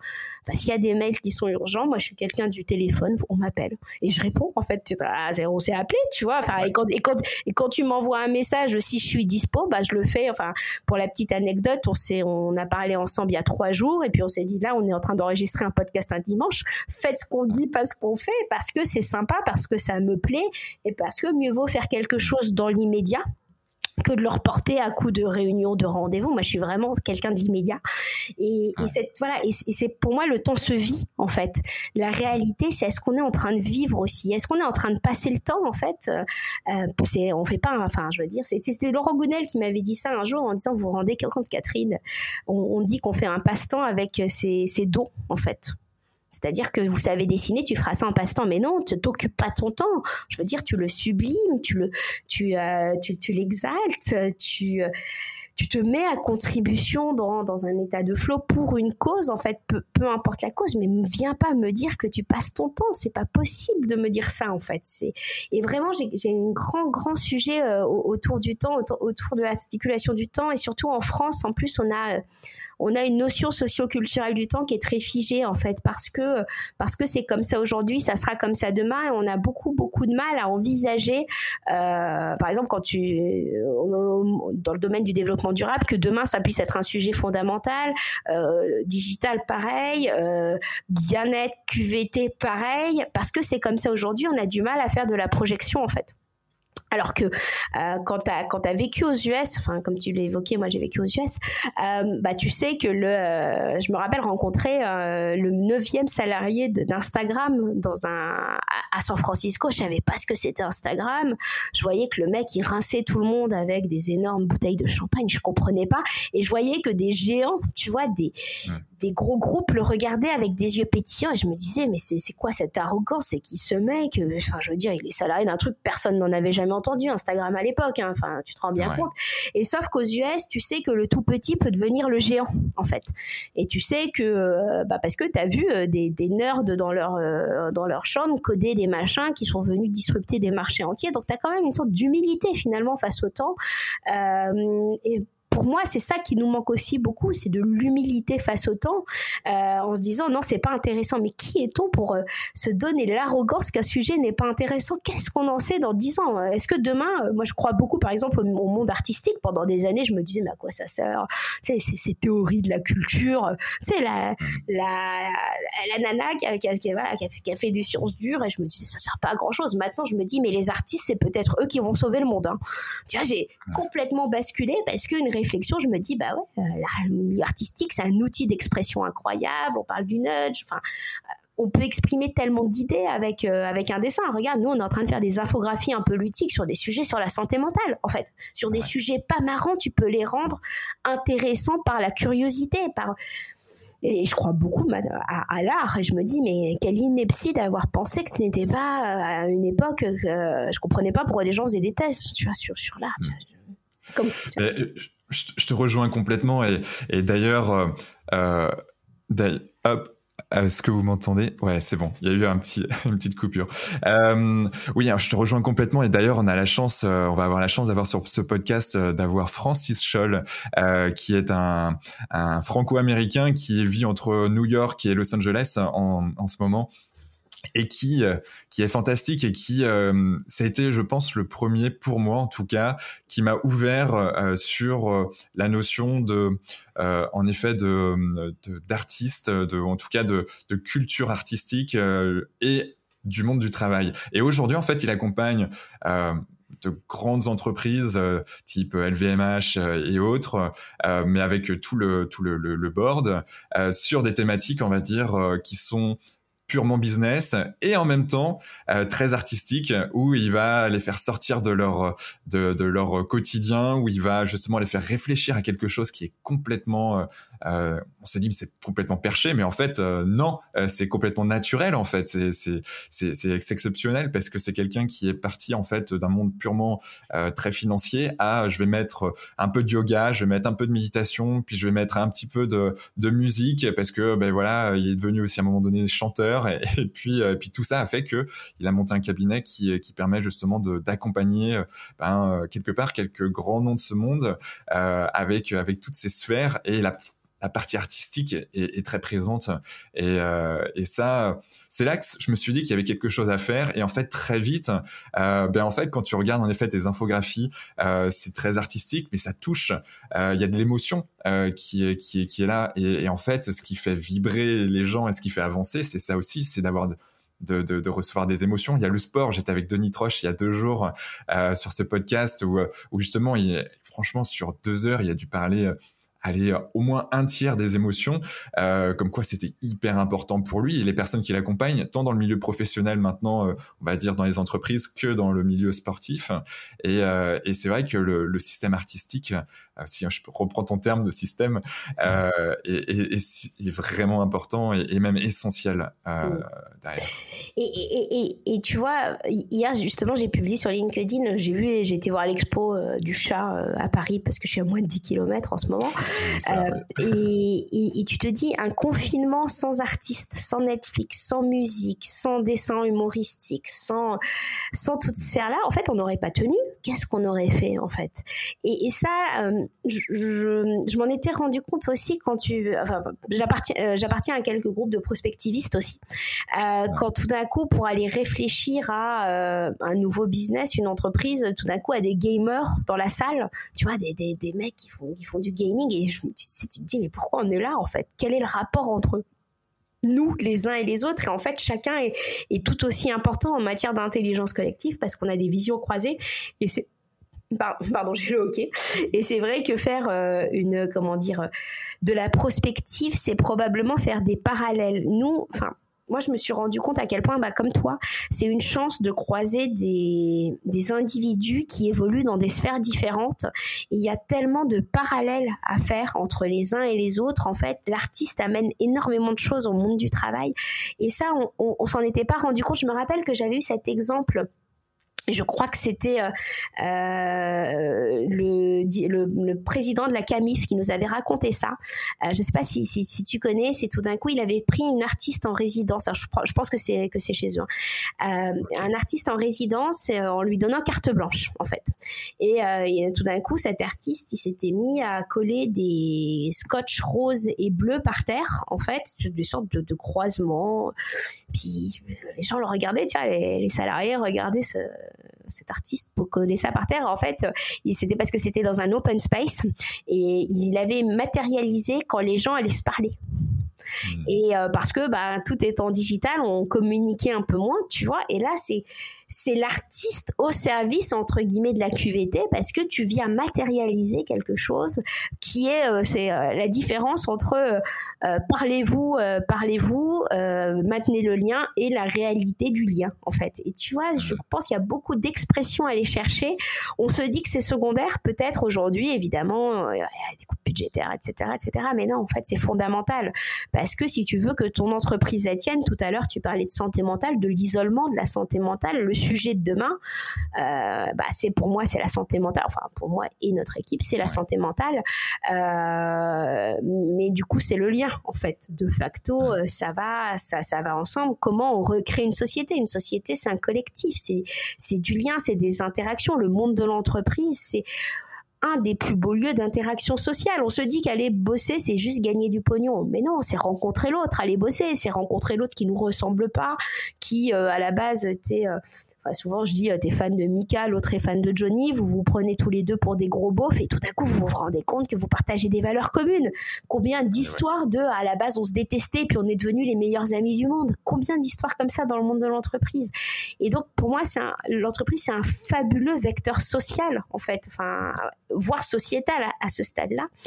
Et, et ça, c'est ça qu'il va falloir qu'on aille retrouver avec, évidemment, des mécaniques télétravail pour la concentration et autres.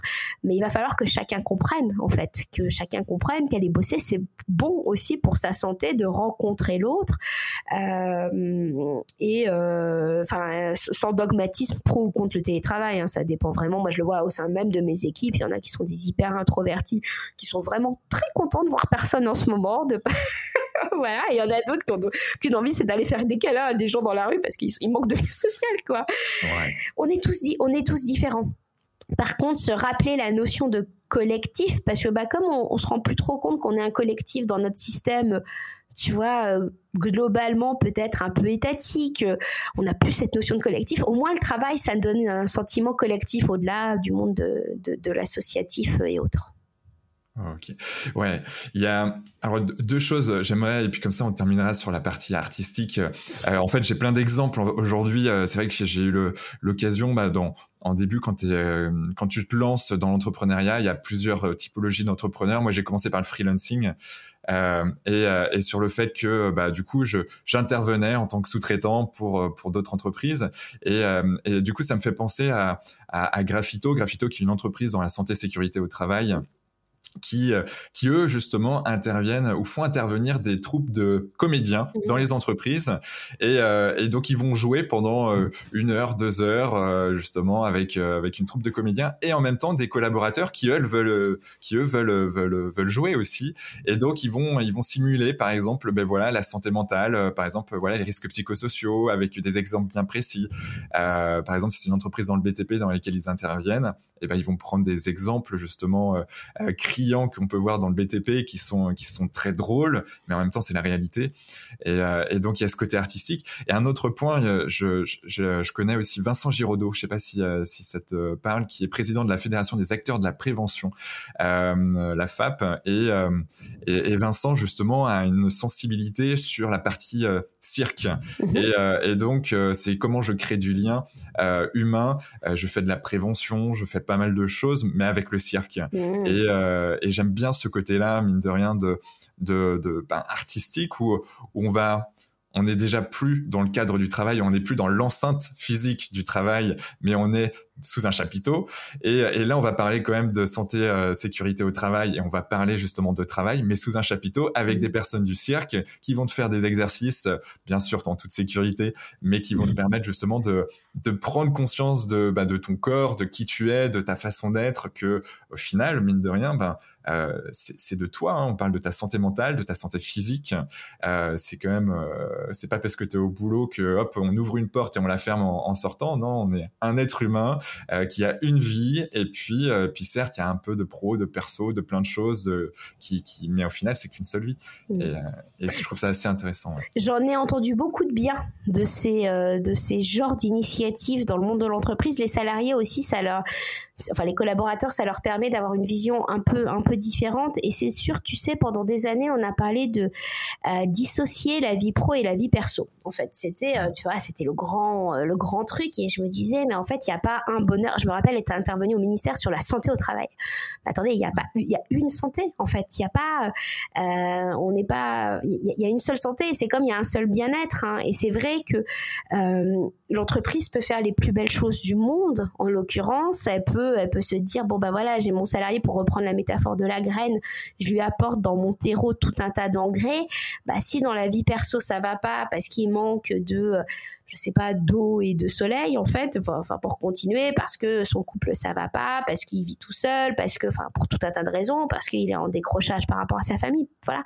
Bah effectivement, enfin tu peux tout lui mettre, il ira peut-être un peu mieux au travail, mais ça ira pas quand même en l'occurrence. Et c'est vrai que la question qui va se poser demain probablement c'est cet accompagnement parce que nous les salariés qu'on voit en souffrance aujourd'hui, euh, parfois ils sont pas en souffrance par rapport à l'entreprise, mais par rapport à une sorte de déficit de confiance dans l'avenir. En fait, ils ont peur de l'avenir, donc c'est pas tant de la responsabilité du manager que de les rassurer sur la sur l'avenir euh, euh, du monde. Hein. À ce stade-là, c'est un peu ça. Sauf qu'il y a, on est dans une société où il y a un tel déficit de confiance. Tu vois, autrefois, euh, je crois qu'on en parlait au téléphone la dernière fois, on était, euh, on, avait confiance avec euh, le maire du village, plus le prêtre, plus l'instituteur, plus le médecin. C'était eux qui nous donnaient le là et on était d'accord. Maintenant, tu sais plus qui. Enfin, t'allumes la télé, t'as deux, t'as deux médecins qui s'emplâtrent. Ouais, c'est ça, mais au, sein même d'une profession, tu vois, t'as deux médecins qui s'emplâtrent, deux, deux économistes qui s'emplâtrent, et du coup, il y a le, salarié aujourd'hui et par rapport à la santé mentale, ça va être prédominant et, est dans une société de déficit de confiance en fait, et dans une société de défiance. Euh, et la question c'est comment est-ce que l'entreprise va aller chercher de la, va aller le réassurer et est-ce que c'est le rôle de l'entreprise de le réassurer en fait? Parce que là, ce qui est en train de se passer, c'est que nous on le voit et tu dois le voir, euh, l'entreprise est en train de mettre en place mais tout un tas de trucs pour le collaborateur. On lui donne ses cours de yoga, euh, on lui donne du temps pour aller dans le monde associatif, on, ce, qui est ce qui sont des choses bien en fait à la base. Sauf que bah, est-ce que ça déresponsabilise pas un peu plus le collaborateur qui, parce que le monde associatif il pourrait faire ça le week-end, le yoga il pourrait faire l'action finalement d'y aller, mais le monde de l'entreprise sait que le collaborateur va pas bien, qui perd un peu sa capacité d'action et le monde de l'entreprise est en train bah, d'offrir les psys, d'offrir ce qui, voilà. Mais est-ce que c'est bien Est-ce que c'est pas bien? Probablement, c'est très nécessaire aujourd'hui. Mais quid de la conséquence de tout ça aussi à long terme? Et est-ce que, voilà, c'est, je pense que ça va poser énormément de questions sur qu'est-ce qu'une entreprise demain, en fait. Hmm. Je sais pas ce que tu vois, toi. Ouais, je, te rejoins. Euh, je te rejoins sur tout ce que tu dis. Et il y a, y a, quelque chose qui est, qui est assez un assez fou. Je me suis beaucoup renseigné euh, ces dernières années sur le sommeil. Je suis euh, passionné par euh, par comment on fonctionne et puis bon les différentes oscillations de notre cerveau sur les différentes phases du sommeil. Mais mais au-delà de ça, de la santé que le sommeil peut peut déclencher tant dans la bonne santé que dans la mauvaise santé parce qu'on sait c'est-à-dire qu'en fait, euh, si tu euh, si tu dors bien, euh, voilà, tu, tu as ton quota de sommeil, et ben de manière générale, tu vas être en pleine forme, tu vas avoir de l'énergie le lendemain, tu vas pouvoir nettoyer tes émotions. je vais être très simplifié, je rentre pas dans les détails avec la sphère scientifique, mais pour qu'un maximum de personnes comprennent. Mais, mais, mine de rien, notre notre cerveau fait une sorte de de, de petit reset quelque part sur ce qui ce qu'on n'a pas besoin en tout cas de, de garder et consolide euh, ce dont on veut vraiment garder. Donc euh, voilà, ça a un rôle sur la mémoire également. Et inversement, en fait, si on ne dort pas assez, si euh, on a une mauvaise qualité de sommeil, eh ben en fait, on peut arriver sur plus largement sur des démences type Alzheimer. En fait, aujourd'hui, on a des retours qui sont qui sont assez assez importantes. si tu aimes lire, je t'invite à, regarder, à lire justement pourquoi nous dormons de, de, du docteur Walker, qui, est, qui, est, américain et qui est juste exceptionnel. Avec, ben voilà, il, parle justement de, du sommeil, mais du sommeil en tant que avec les pilotes de ligne, typiquement. ben voilà, s'il y a une problématique sommeil, si le, les, les, pilotes, le commande bord et le copilote n'ont pas assez dormi, ben justement, il y a des probabilités justement de faire des erreurs derrière qui sont beaucoup plus importantes. Pareil pour les chirurgiens. C'est juste, j'ai plus les chiffres, je, dirais des bêtises si je, les sortais, mais, c'était tellement énorme de se dire, OK, euh, ils passent tellement d'heures à bosser d'affilée sans faire des vraies pauses, etc. Et en fait, le risque justement bah, de se tromper de genou, ou j'en sais rien, ou que sais-je, ben en fait, euh, il est vraiment présent et il augmente en fait avec euh, bah, la qualité de sommeil et la quantité de sommeil. Euh, également. Et, euh, et, en fait, je vais, rebondir là-dessus sur tout ce que tu viens de dire, c'est que euh, il y a des reportages, notamment sur France 2, Arte, etc., sur le sommeil, qui sont qu'on peut voir en replay, qui sont assez intéressants. Et notamment à un moment donné, je me souviens plus de quel reportage, mais à un moment donné, il y a une entreprise américaine qui, parlait justement du sommeil de ses collaborateurs et il leur disait, bah, en fait, si vous dormez 7 heures, eh ben, vous avez une prime de 100 dollars par mois euh, si vous respectez ce sommeil. Et, euh, et, en fait, ils sont arrivés à ce niveau-là de se dire, ok, euh, pour qu'il soit productif, pour qu'il soit, pour qu'il soit en bonne santé physique et mentale, le collaborateur, et eh ben justement, on va lui donner des primes pour qu'il dorme bien. Mm. et je trouve ça quand même assez fou, mais ça rejoint en fait tout ce que tu viens de dire. Et, et, et c'est un vrai questionnement sociétal. Tu, tu peux te dire, bah c'est logique en fait si tu réfléchis mécaniquement, c'est logique. C'est logique qu'on propose des cours de yoga, c'est logique euh, nous dans notre entreprise par exemple, on a tous les webinaires où tous les collaborateurs peuvent venir. Euh, ils, ils, viennent ou ils ne viennent pas. Mais mmh. euh, pour nous, ça nous paraît logique, logique de le proposer. Mais après, notre, le salarié vit à travers l'entreprise parce que il a est-ce que est-ce que c'est de l'ingérence de proposer ça? J'ai pas les réponses en fait mais je me questionne beaucoup justement sur la sur la limite et à quel moment bah finalement euh, tout à l'heure, on en parlait, on, a déjà notre place qui est définie par rapport à notre boulot aujourd'hui, hein, dans notre système économique, dans notre système sociétal. Euh, voilà, on ne se définit que par rapport à la valeur travail. Euh, bah ça me pose des questions sur, euh, sur la société de demain. Après, est-ce que c'est bien, est-ce que c'est pas bien? Est-ce qu'il y a le choix, est-ce qu'il n'y a pas le choix? Peut-être qu'en ce moment, il n'y a pas le choix non plus, en fait. Mais on est quand même en train de faire de, de, de, l'ingérence euh, et de déresponsabiliser peut-être aussi un peu.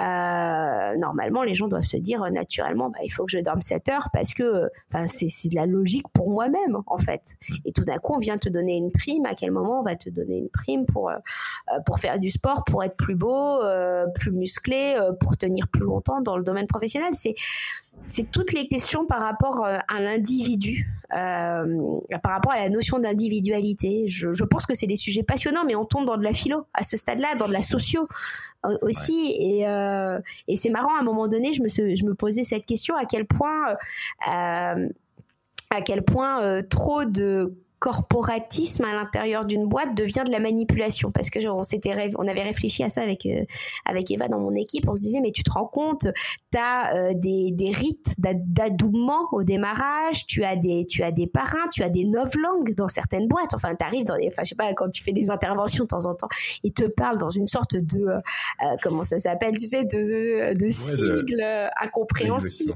Tu as tu vois tu deviens un googler tu enfin en fonction de là où tu bosses tu tu as un nom euh, d'équipe et je me disais, euh, c'est quoi la, frontière entre euh, entre guillemets la marque employeur, le sentiment d'appartenance en fait, et ben finalement la notion d'individualité? Pareil, j'ai pas les questions, mais tu vois, je, à un moment donné, on, on réfléchissait même au mécanisme des sectes. Alors c'est différent parce que la secte, tu payes évidemment une rétribution, mais à, quel moment tu as, des, des, des reportages euh, qui, sont en train de passer là, pareil, alors je sais, je sais plus où j'ai vu ça, euh, euh, de, de, salariés, de témoignages qui disaient qu'ils ne vivaient que par, que par leur entreprise. Enfin, et, du coup, qu'ils n'étaient que leur entreprise, en fait. Tu vois, qui, qui, qui mangeaient, qui vivaient tout par leur entreprise. Et puis, alors, tu as les entreprises où ça a une cause sociétale, donc ça vient te transcender mais tu as des entreprises où c'est pas une cause sociétale. Hein. donc c'est un peu différent et vraiment, je pense que c'est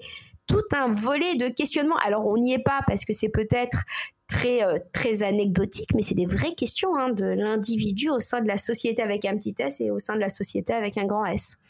Je, te rejoins complètement. Ça me fait penser à un bouquin euh, qui s'appelle Influence et manipulation de Robert Cialdini. Je ne sais pas si tu as eu l'occasion de, le lire. Non, mais je veux bien que peut-être en commentaire de ton podcast, tu nous mettes les deux références. Euh, et euh, je, vais, je vais me noter. Non, je ne connais pas. Je, mettrai dans les notes, en effet. Alors, c'est un Américain, justement, qui a passé quasiment toute sa vie sur qu'est-ce qu'était que l'influence et la manipulation mm. et euh, il a fait des études donc scientifiques qui mm. permettaient de savoir en fait comment les sectes par exemple fonctionnaient et que en donnant par exemple une rose justement euh, voilà à la sortie d'un aéroport par exemple euh, en, en, Inde et, et, ben va pouvoir influencer en fait la personne sur le fait de donner 10 dollars par exemple pour pouvoir justement alimenter cette secte derrière bref il y a des il y a des mm. choses qui sont fantastiques pareil pour la partie commerciale quand tu vends quelque chose est-ce que c'est d'influence est-ce que c'est de la manipulation. Euh, Il y a des codes qui fait que, ben voilà, si euh, si as une chemise bleu roi, et eh ben ça va vendre davantage. Euh, donc est-ce que tu es dans l'influence ou dans la manipulation? Et, et puis en fait c'est tout un tas de choses comme ça. Alors c'est c'est un bouquin qui est pas forcément facile à lire parce que il y, a, il y a, beaucoup de sociaux, il y a beaucoup de réflexions derrière, mais, euh, mais en fait, euh, je trouve ça assez fantastique après. C'est ça, et, tu vois, là, moi, je suis en train de finir Système 1, Système 2 de Kahneman sur les, sur les biais cognitifs, et, et en fait, je pense qu'en fait, on, on, ne s'en rend même pas compte, tu vois, c'est même pas de la manipulation en tant que soi, parce que de temps en temps, on te reproduit, on t'a dit qu'il fallait faire ça, alors tu le fais, et tu te rends même pas compte que toi, tu dis aux autres de le faire, tu sais, tu rentres dans une sorte d'écosystème, et c'est pour ça, j'ai un vrai sujet, sur la notion d'individualité, de souveraineté de chacun. Et c'est pour ça que j'aimais beaucoup ce que tu m'évoquais tout à l'heure sur le parcours de vie, sur tes choix personnels de parcours de vie au sein d'une entreprise, au sein, bah, au sein de ta vie d'un point de vue plus, plus général.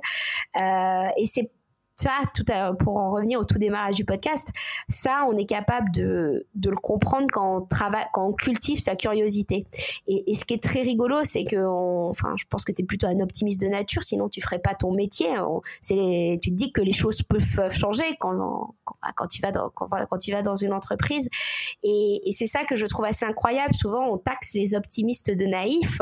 Pour moi, les optimistes que je connais, c'est presque au contraire. C'est ceux qui se sont souvent, euh, qui ont une telle qu'ils ont compris ben, peut-être euh, l'existant, l'état de l'existant et qui se disent mais moi je veux contribuer et qui sont allés chercher justement à comprendre les biais cognitifs. Euh, moi l'affluence c'est un sujet qui me passionne aussi parce que est-ce que l'influence est au-dessus des médias? Aujourd'hui Je me pose vraiment la question hein. quand, je, quand je vois les copains influenceurs, leur capacité euh, de mettre un produit tout d'un coup ça fait des sold out, je trouve ça absolument incroyable. Hein. et c'est vrai, c'est des questions sociétales en fait. Mais en fait si tu veux être optimiste, tu es obligé de te dire ok c'est quoi tout bah, en parlant de système, c'est quoi tous les systèmes qui nous entourent et comment au sein de ces systèmes on va pouvoir se dire un système reste un système et on peut euh, l'utiliser pour avoir une contribution et un impact en fait euh, positif. Euh, et c'est là qu'on vient chercher de l'optimisme. Et pour moi, c'est le, terreau de l'optimisme, c'est une profonde curiosité. regarde tous les sujets qu'on a pu aborder en, une heure, en une heure de podcast à, à, 360 en fait. C'est pas du tout le monde de l'entreprise, c'est un écosystème et il faut comprendre les autres écosystèmes aussi pour ben, comprendre bah, les peut-être les nos pensées euh, nos pensées biaisées nos, nos bah, les systèmes dans lesquels les salariés ont grandi et un, deux salariés qui sont à côté sur une enfin et qui bossent en tant qu'opérateurs sur un système de prod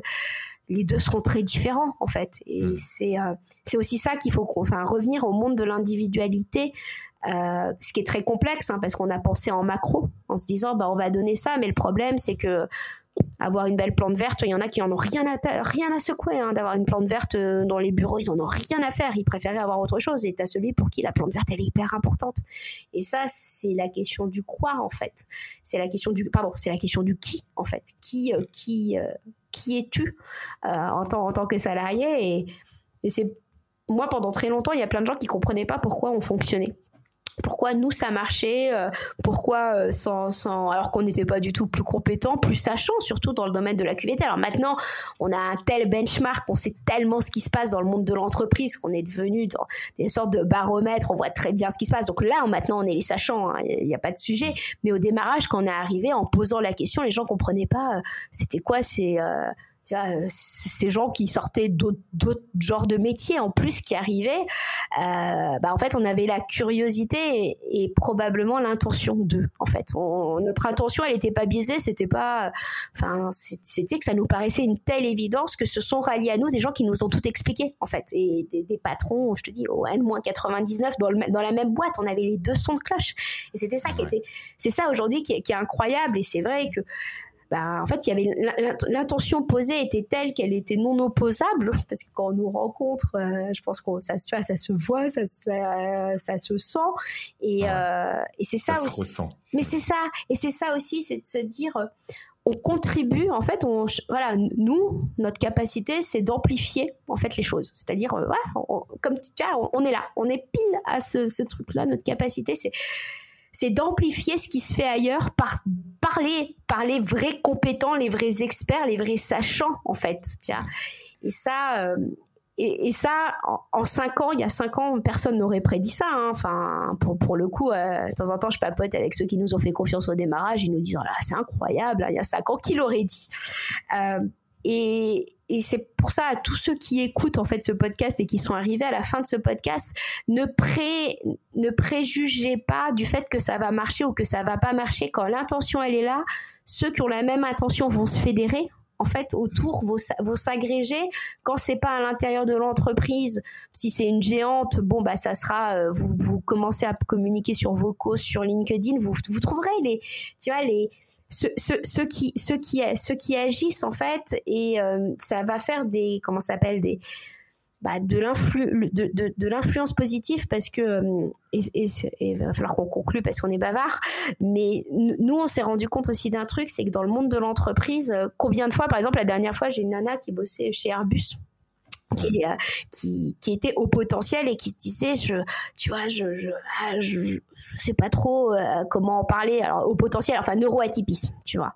Ah, euh, et, euh, et je lui disais, mais tu sais que chez Airbus, vous avez le premier réseau des neuroatypiques avec My Gifts Network, tu vois. Et elle me dit, ah non, je n'étais pas au courant. Et là, tu te dis, en fait, c'est incroyable aussi le nombre de relations de l'extérieur qu'on fait dans le monde de l'intérieur. Parce que ben, parfois, tu as tellement de communication que tu n'arrives plus à tout lire. Arrives, quand, quand tu es dans une entreprise, tu reçois tellement de trucs de tous les services, RH, développement durable, machin, etc. Que tu es complètement presque perdu. Donc, tu retrouves, tu n'as pas forcément identifié ceux qui sont, entre guillemets, comme toi, convaincus de la même cause. Alors, parfois, ça peut être Là, je te parle de développement durable ou autre, mais ça peut être euh, parité, égalité, enfin diversité, chacun ses causes en, l'occurrence. Et l'enjeu, c'est de se trouver, c'est probablement ces fellows, tu vois, ceux, ceux, qui vont dire, eh, je te comprends, je te comprends, t'es pas tout seul en fait. Et j'aime bien, euh, et, c'est probablement ça que tu fais aussi, parce que bah, quand, quand, tu as de la transfo, euh, tu sais que tu en as, et sur le groupe, tu en as quand même quelques-uns qui vont commencer à pouvoir euh, interagir. Tu, tu, tu dégoupilles le, nombre de... Euh, tu sais, la, petite, allez, ose en fait, ose réfléchir, ose, ose exprimer qui tu es en fait, tu vois, au-delà de ton, on t'a mis dans une case et tu es ça. Ouais. Du, du coup, euh, question, comment toi tu fais pour être heureuse? Vaste, vaste, question. Euh, en fait, je, je, crois que j'ai une capacité d'émerveillement. En fait, j'ai une sorte d'enthousiasme naturel euh, qui fait que, euh, tu sais, souvent on te dit qu'il faut regarder euh, ce qui va bien dans ta journée. moi, c'est vraiment profondément naturel. Ça ne veut pas dire que j'ai pas des couacs de vie, que de temps en temps, j'en veux pas à l'intégralité de la société d'être comme ça, tu vois. Et puis j'ai des phases et, puis on est cyclique hein, aussi. on a des phases. Moi, j'ai des phases plus ou moins introverties, mais j'ai compris en fait mes, mes ressourceurs. Tu vois, tout à l'heure, tu nous disais que tu avais fait du sport avant le podcast. Euh, moi, l'écriture, par exemple, je sais que quand j'écris, ça me permet d'exprimer probablement et ça me fait du bien. Donc, j'ai compris là où étaient mes, mes ressources.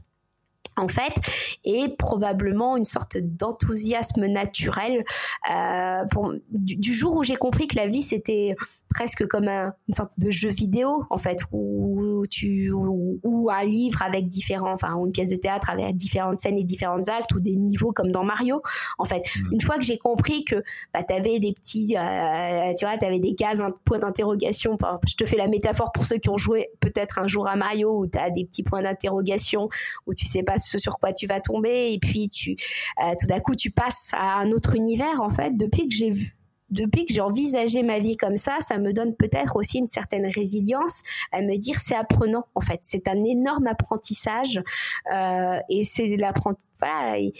Et, je crois que ça fait que ben ben ça, t'as certains qui vont me dire bah ouais c'est un peu le taoïsme etc. Mais euh, c'est une sorte d'énorme apprentissage. Mais est-ce que est-ce que c'est que je me mets des euh, euh, est-ce que j'ai court-circuité mon cerveau pour lui dire non, pars pas dans la collapso, euh, ma pauvre Catherine, tu seras pas très utile là-dedans. tu vois, les copains qui le font beaucoup mieux, hein, d'affoler tout le monde, pas de problème. euh, mais maintenant, ouais, je, je, vis ça comme une grande expérience en fait, et du coup, ça me, ça me libère probablement de la, de la finalité. C'est-à-dire que c'est et je me barométrise à la joie en fait. C'est-à-dire que écoute si c'est joyeux, si euh, si c'est intéressant, si c'est stimulant, euh, j'y vais et aussi euh, peut-être dernier point pour être heureux, j'ai compris que la vie c'était pas c'était des flux en fait et souvent je suis je cite Duc Aduong, je sais pas si vous si tu le connais, qui a théorisé un peu des cinq flux en disant bah il y a des flux matériels et des flux immatériels. donc le flux matériel c'est le pognon en fait euh, on est d'accord, et le troc d'ailleurs aussi, et puis tu as les flux d'émotions, les flux de connaissances, euh, le flux, le flux d'amour tout simplement, et, une fois que tu arrives à comprendre que bah voilà, tu dans une sorte de grande, enfin tu vis ta grande expérience, la finalité, euh, on la connaît tous, hein, on, va, on, va, tous mourir, pas de problème. une fois que tu as compris que tu étais vulnérable, que tu as un peu, tu vois, que tu as enlevé tout, c'est toutes tes couches euh, que tu as un peu déconstruites tout ton chemin, que tu t'es dit, euh, ah, je, me, je me sentais en décalage et finalement, euh, ce décalage, je le trouve absolument incroyable parce que je rencontre que des gens en décalage maintenant. Donc c'est, enfin, en décalage, enfin, qui, qui se sentent, ouais, mais qui eux-mêmes se sentent en décalage par rapport à d'autres. Donc en fait, on se sent presque tous, tous, en, tous en décalage. Donc tu vois, tout va bien en fait en se disant, bah voilà, le bonheur, c'est peut-être là-dedans, c'est se dire, bah j'ai une maigre contribution voilà, on a tous notre maigre contribution. Par contre, je la vis vraiment cette contribution et, euh, j'expérimente. Et la vie, c'est euh, c'est ça, c'est une grande expérimentation, enfin une grande expérience plutôt. Et je sais pas, et ça, ça, ça, me rend joyeux. Je fais, et je fais les choses avec enthousiasme aussi. C'est-à-dire que je suis contente. Tu vois, je suis contente quand on papote. Je suis contente. Tu vois, je suis contente des choses en fait. Ça m'enthousiasme de faire. Euh, tu vois, ça. Et, et, aussi, j'ai fait la paix avec le temps. C'est-à-dire que tu sais, quand tu es entrepreneur, souvent on te dit, faut faire des rendez-vous d'un quart d'heure, d'une demi-heure, machin. Non, non, moi, mes rendez-vous, ça dure une heure et demie, ça dure deux heures. Mais du coup, je. Voilà. là, là c'est moi qui parle, mais tu vois, enfin, mais je prends le temps de rencontrer euh, l'autre personne et. Euh, et c'est important en fait ce temps en fait c'est euh, je, je, jouis pleinement de mon temps en fait ok j'aime beaucoup jouir pleinement de son temps Petit point, on est, on encore, euh, reconfiné là, si je puis dire. Euh, on a parlé un peu de santé et, euh, relativement rapidement, qu'est-ce que toi tu, qui est pour toi ou qu'est-ce qu'on pourrait préconiser à nos auditeurs qui sont qui sont confinés, qui voilà, ou peut-être que leur santé mentale leur fait un peu défaut. comment toi tu, tu verrais justement, ou qu'est-ce que tu leur préconiserais pour pour aller mmh. mieux quelque part alors, t'évoquais le sommeil, mais c'est facile de dire à quelqu'un de bien dormir quand il est hyper stressé. Euh, voilà, donc ça, faut, faut probablement aller regarder euh, les livres que tu nous as évoqués, euh, peut-être se renseigner auprès de toi aussi. Donc ça, le, sommeil, c'est franchement quelque chose de fondamental. Et moi, j'ai la chance de bien dormir.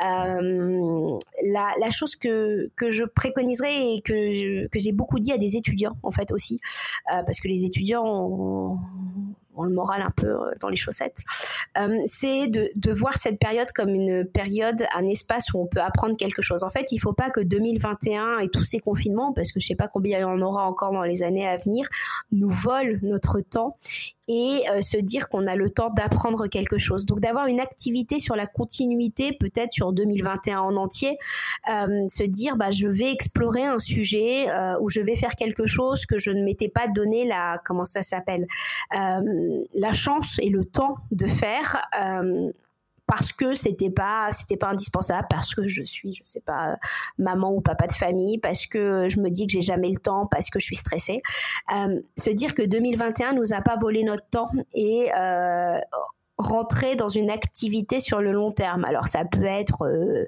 enfin, tu vois, moi je suis en train de décortiquer le sujet des biais cognitifs, mais ça peut être si on est artiste, commencer à dessiner, si on a envie d'être entrepreneur, commencer à se renseigner, mais quelque chose qui soit euh, qui soit dans la durée. Et je crois beaucoup aussi au bénéfice. Alors ça, ça va être un peu curieux, je pense, mais des séries.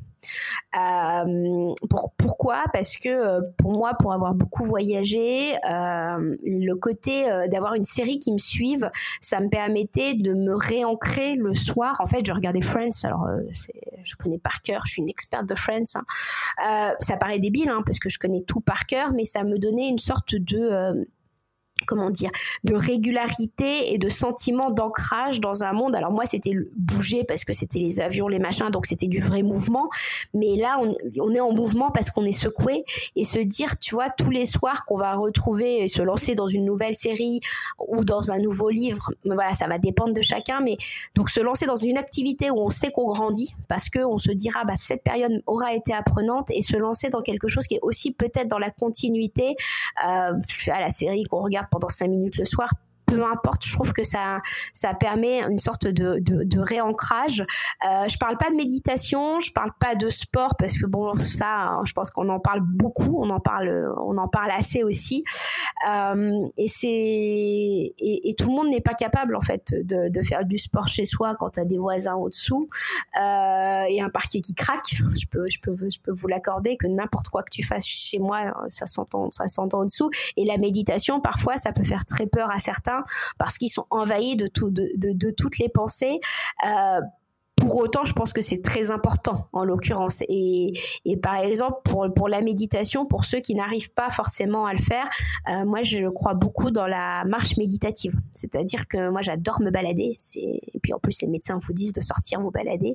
Euh, partir avec de la musique classique, euh, tu vois, dans, dans les oreilles, tu as l'impression de faire partie d'une sorte de film. Je trouve ça très marrant, tu vois. Tu as l'impression d'être dans ton propre film, tu vois. Tu mets ta musique, tu es un peu la BO de ta vie je pense que c'est quelque chose d'assez intéressant de cette sorte de continuité.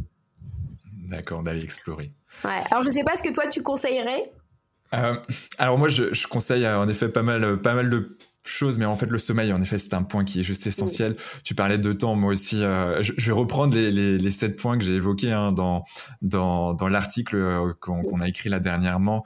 Euh, en effet, il y a les besoins aussi. Quels sont moi mes propres besoins? Alors on a les besoins vitaux, en effet, nous, euh, se nourrir, boire de l'eau, et puis bah, bien sûr dormir et tout ce qu'on veut, mais mais il y a aussi les besoins, par exemple, si euh, marcher dans la forêt euh, ou marcher, comme tu disais, avec euh, du son dans les oreilles, euh, voilà, une demi-heure tous les jours, je sais pas, avant de te coucher ou je, que sais-je. Bah, si c'est ça tes besoins, et eh ben faut pas les changer quoi. Il faut il faut les garder.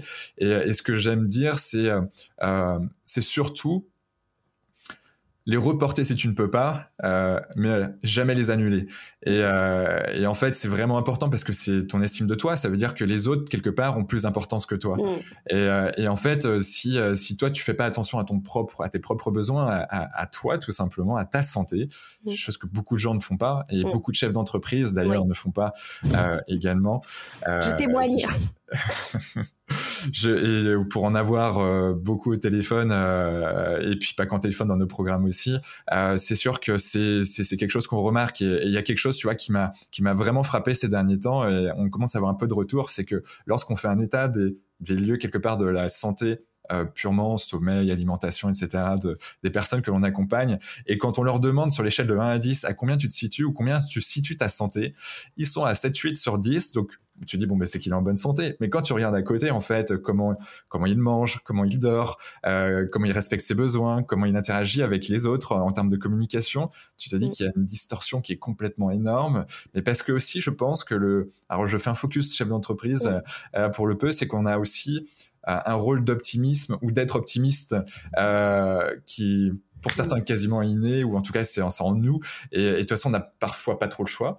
Euh, et, euh, et, puis c'est comme ça. Alors des fois on peut se voiler un peu la face mais, euh, mm. mais en tout cas c'est en nous donc il y a, y a, plusieurs choses, mais, mais en tout cas, ces besoins, pour moi, je vais, ça me semble hyper important de les respecter. Et, et, et tu parlais des, des, des séries, je, je, te partage complètement parce que toi, c'était Friends, euh, moi, c'était How I Met Your Mother. Ah oui. Et, euh, et du coup, euh, du coup, moi, c'est pareil. J'ai fait des, j'ai pas mal bourlingué, voyagé aussi, et, j'avais, j'avais des, des séries repères comme ça qui mm. permettaient d'être ancrées, qui me rassuraient euh, et puis qui me mettait en joie parce que mine de rien quand tu suis euh, une série qui a je sais pas combien de saisons, mm. euh, tu dis ah ce soir il y a un nouvel épisode et puis puis ça te met un peu de joie et tu dis bon mais ok c'est un peu la mm. suite.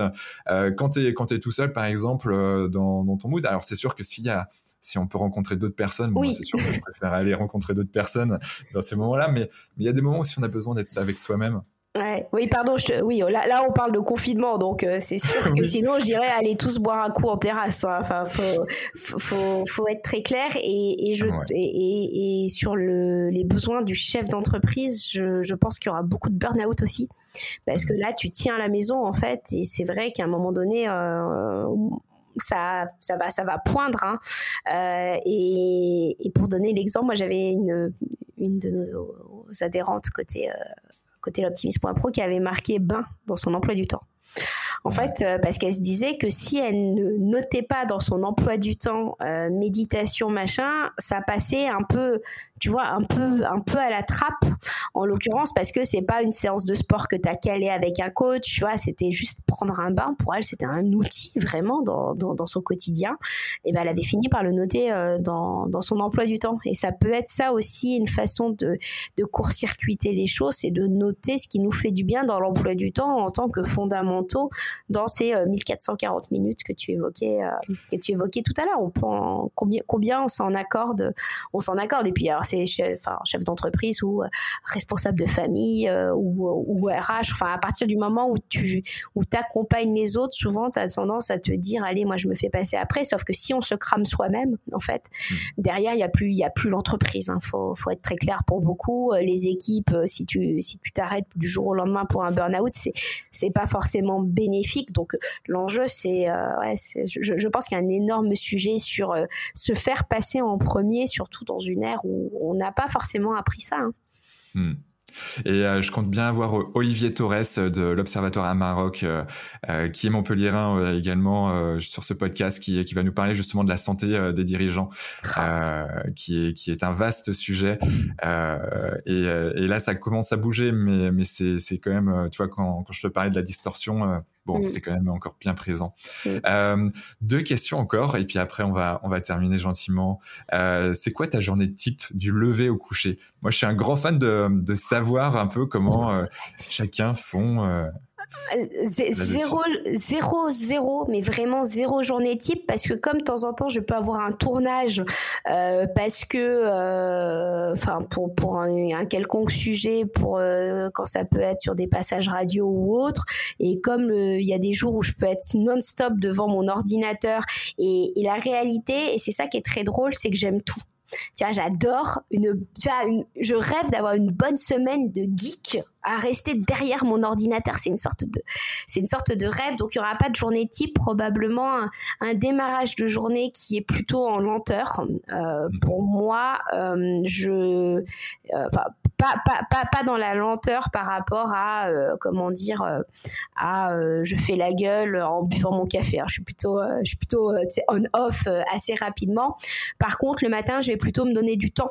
De, je vais aller regarder ce qui se passe, je vais aller regarder les réseaux sociaux tu vois, je vais me donner du temps de de, décortiquer un peu un, peu la société je par rapport à la curiosité j'ai deux téléphones portables euh, qui suivent des actualités euh, complètement différentes. En fait, j'ai éduqué des algorithmes complètement différents. Donc, c'est marrant, tu vois, je, je, regarde un peu ce qui se passe, mais pas du tout pour regarder les infos, hein, plutôt pour regarder la perception des mondes différents. Donc, je trouve ça, je trouve ça, je trouve ça super curieux.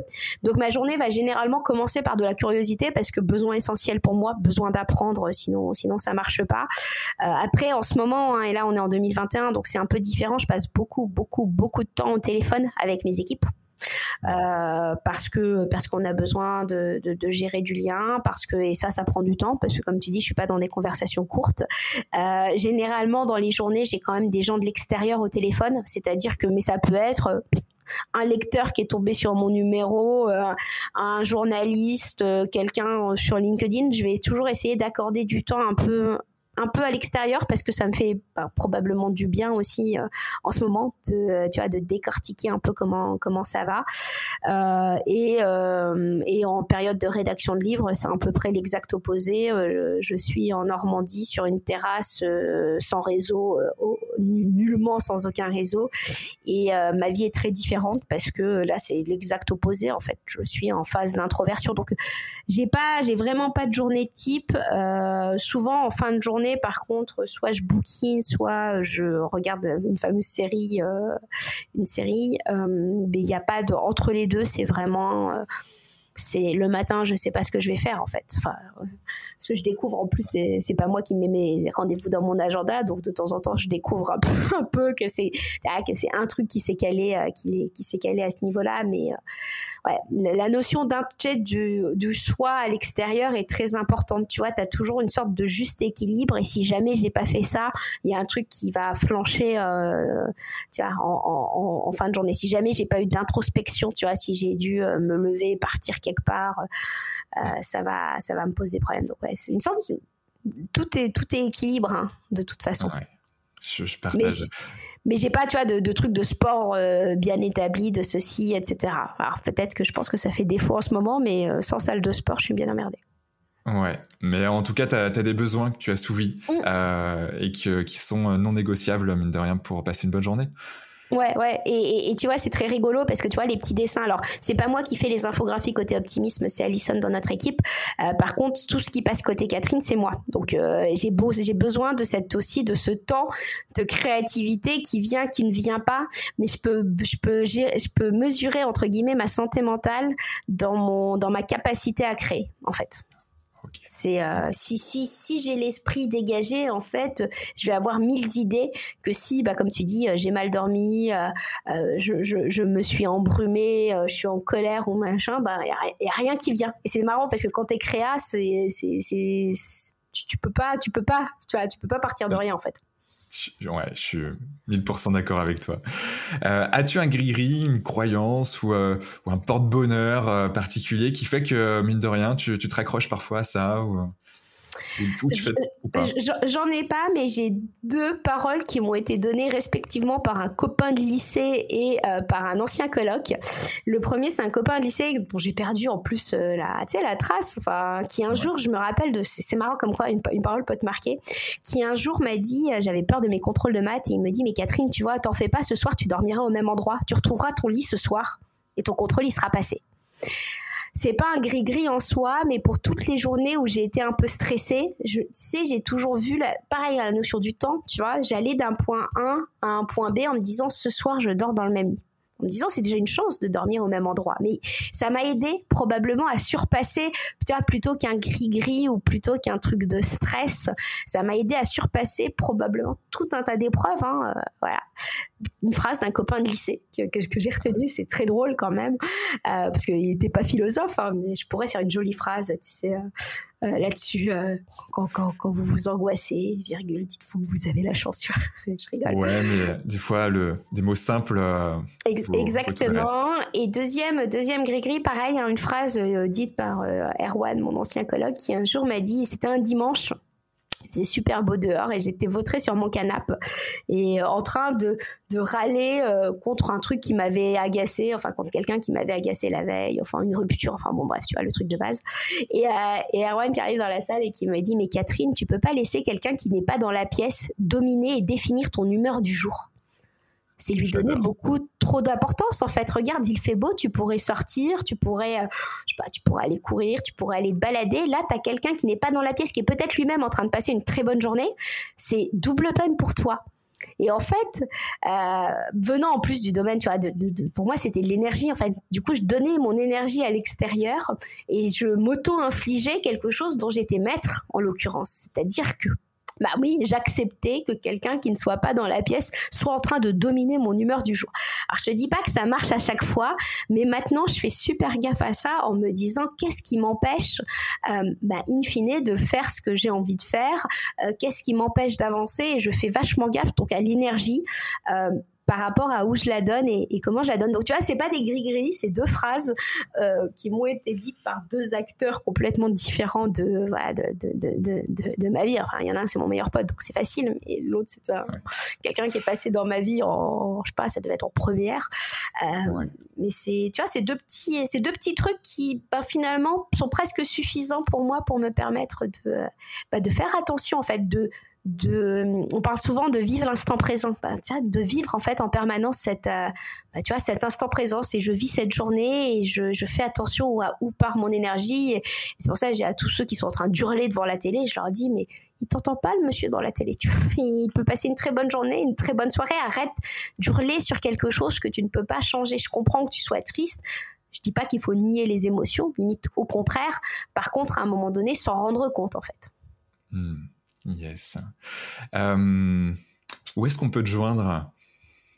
Ouh, euh, LinkedIn, Instagram, euh, meilleur moyen de me, de, de, me joindre. Donc, le, mon LinkedIn, Catherine Testa, il y a euh, sur LinkedIn, l'optimisme.pro, l'optimisme.com. Sur Instagram, euh, ma boîte mail, j'ai trois personnes qui la lisent, enfin, deux et moi, euh, m'en sort pas. Donc, euh, voilà, si, si on veut me contacter, c'est vraiment par LinkedIn ou par, par Instagram. J'ai jeté, je pense que j'ai jeté l'éponge sur ma boîte mail en ce moment. Voilà. Euh, mais c'est vraiment les meilleures façons de me, joindre. D'accord. Euh, un dernier mot à nos auditeurs? Vous êtes incroyable. Je pense qu'on nous le dit pas assez, que notre société euh, ne veut pas nous le dire, que le monde de l'entreprise c'est dangereux de dire à un de ses collaborateurs qu'il est incroyable parce qu'il pourrait demander une augmentation un peu trop forte.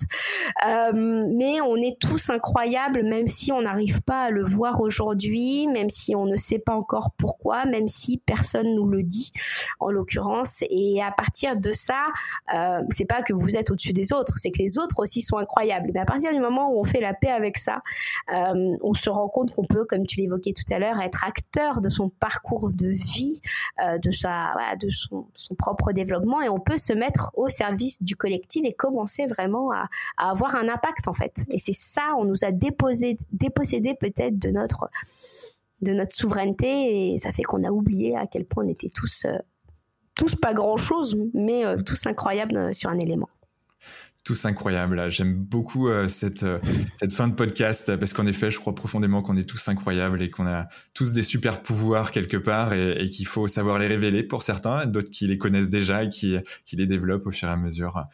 Super, bah merci, euh, merci Catherine pour euh, pour ces presque deux heures passées ensemble. C'est euh, c'est génial. On pourrait même rester plus longtemps parce que tellement les sujets sont sont vastes. mais mais ça sera pour pour une prochaine fois ou dans un autre contexte.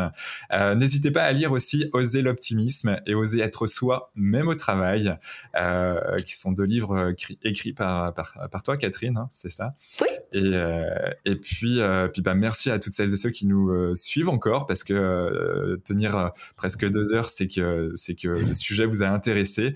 Euh, n'hésitez pas, voilà, à, partager ce, podcast euh, et, puis quelque chose qui est vraiment très important aussi pour moi.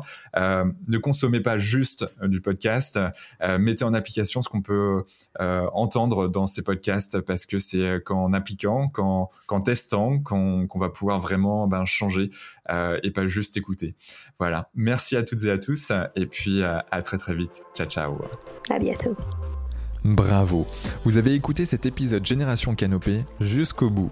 Merci de le partager à au moins 3 personnes autour de vous, d'inscrire vos amis au podcast sur leur smartphone et de mettre une note 5 étoiles avec un gentil commentaire, c'est ce qui nous fait ressortir dans les classements. Et c'est hyper important pour nous. Pourquoi? Parce que ça nous permet de toucher un maximum de personnes qui méritent d'être plus heureuses, en meilleure santé et plus performantes si elles le désirent. D'autant plus que plus on a d'abonnés, plus on va pouvoir faire venir des personnalités exceptionnelles avec tout ce qu'elles ont à nous apporter. Aussi, si vous me laissez votre email sur canopégénération.com, un Q A N O P E E génération G E N E R A T I O N.com, je vous enverrai l'épisode de la semaine ainsi que 2 3 conseils. Pour finir, si vous souhaitez passer un cap dans votre vie et être plus heureux, améliorer votre niveau de santé et ou devenir plus performant, toute l'équipe de Canopé Human Experience va vous bichonner comme il se doit si vous nous écrivez sur génération@canopé.com. C'était Quentin Aoustin et je vous embrasse. Ciao ciao.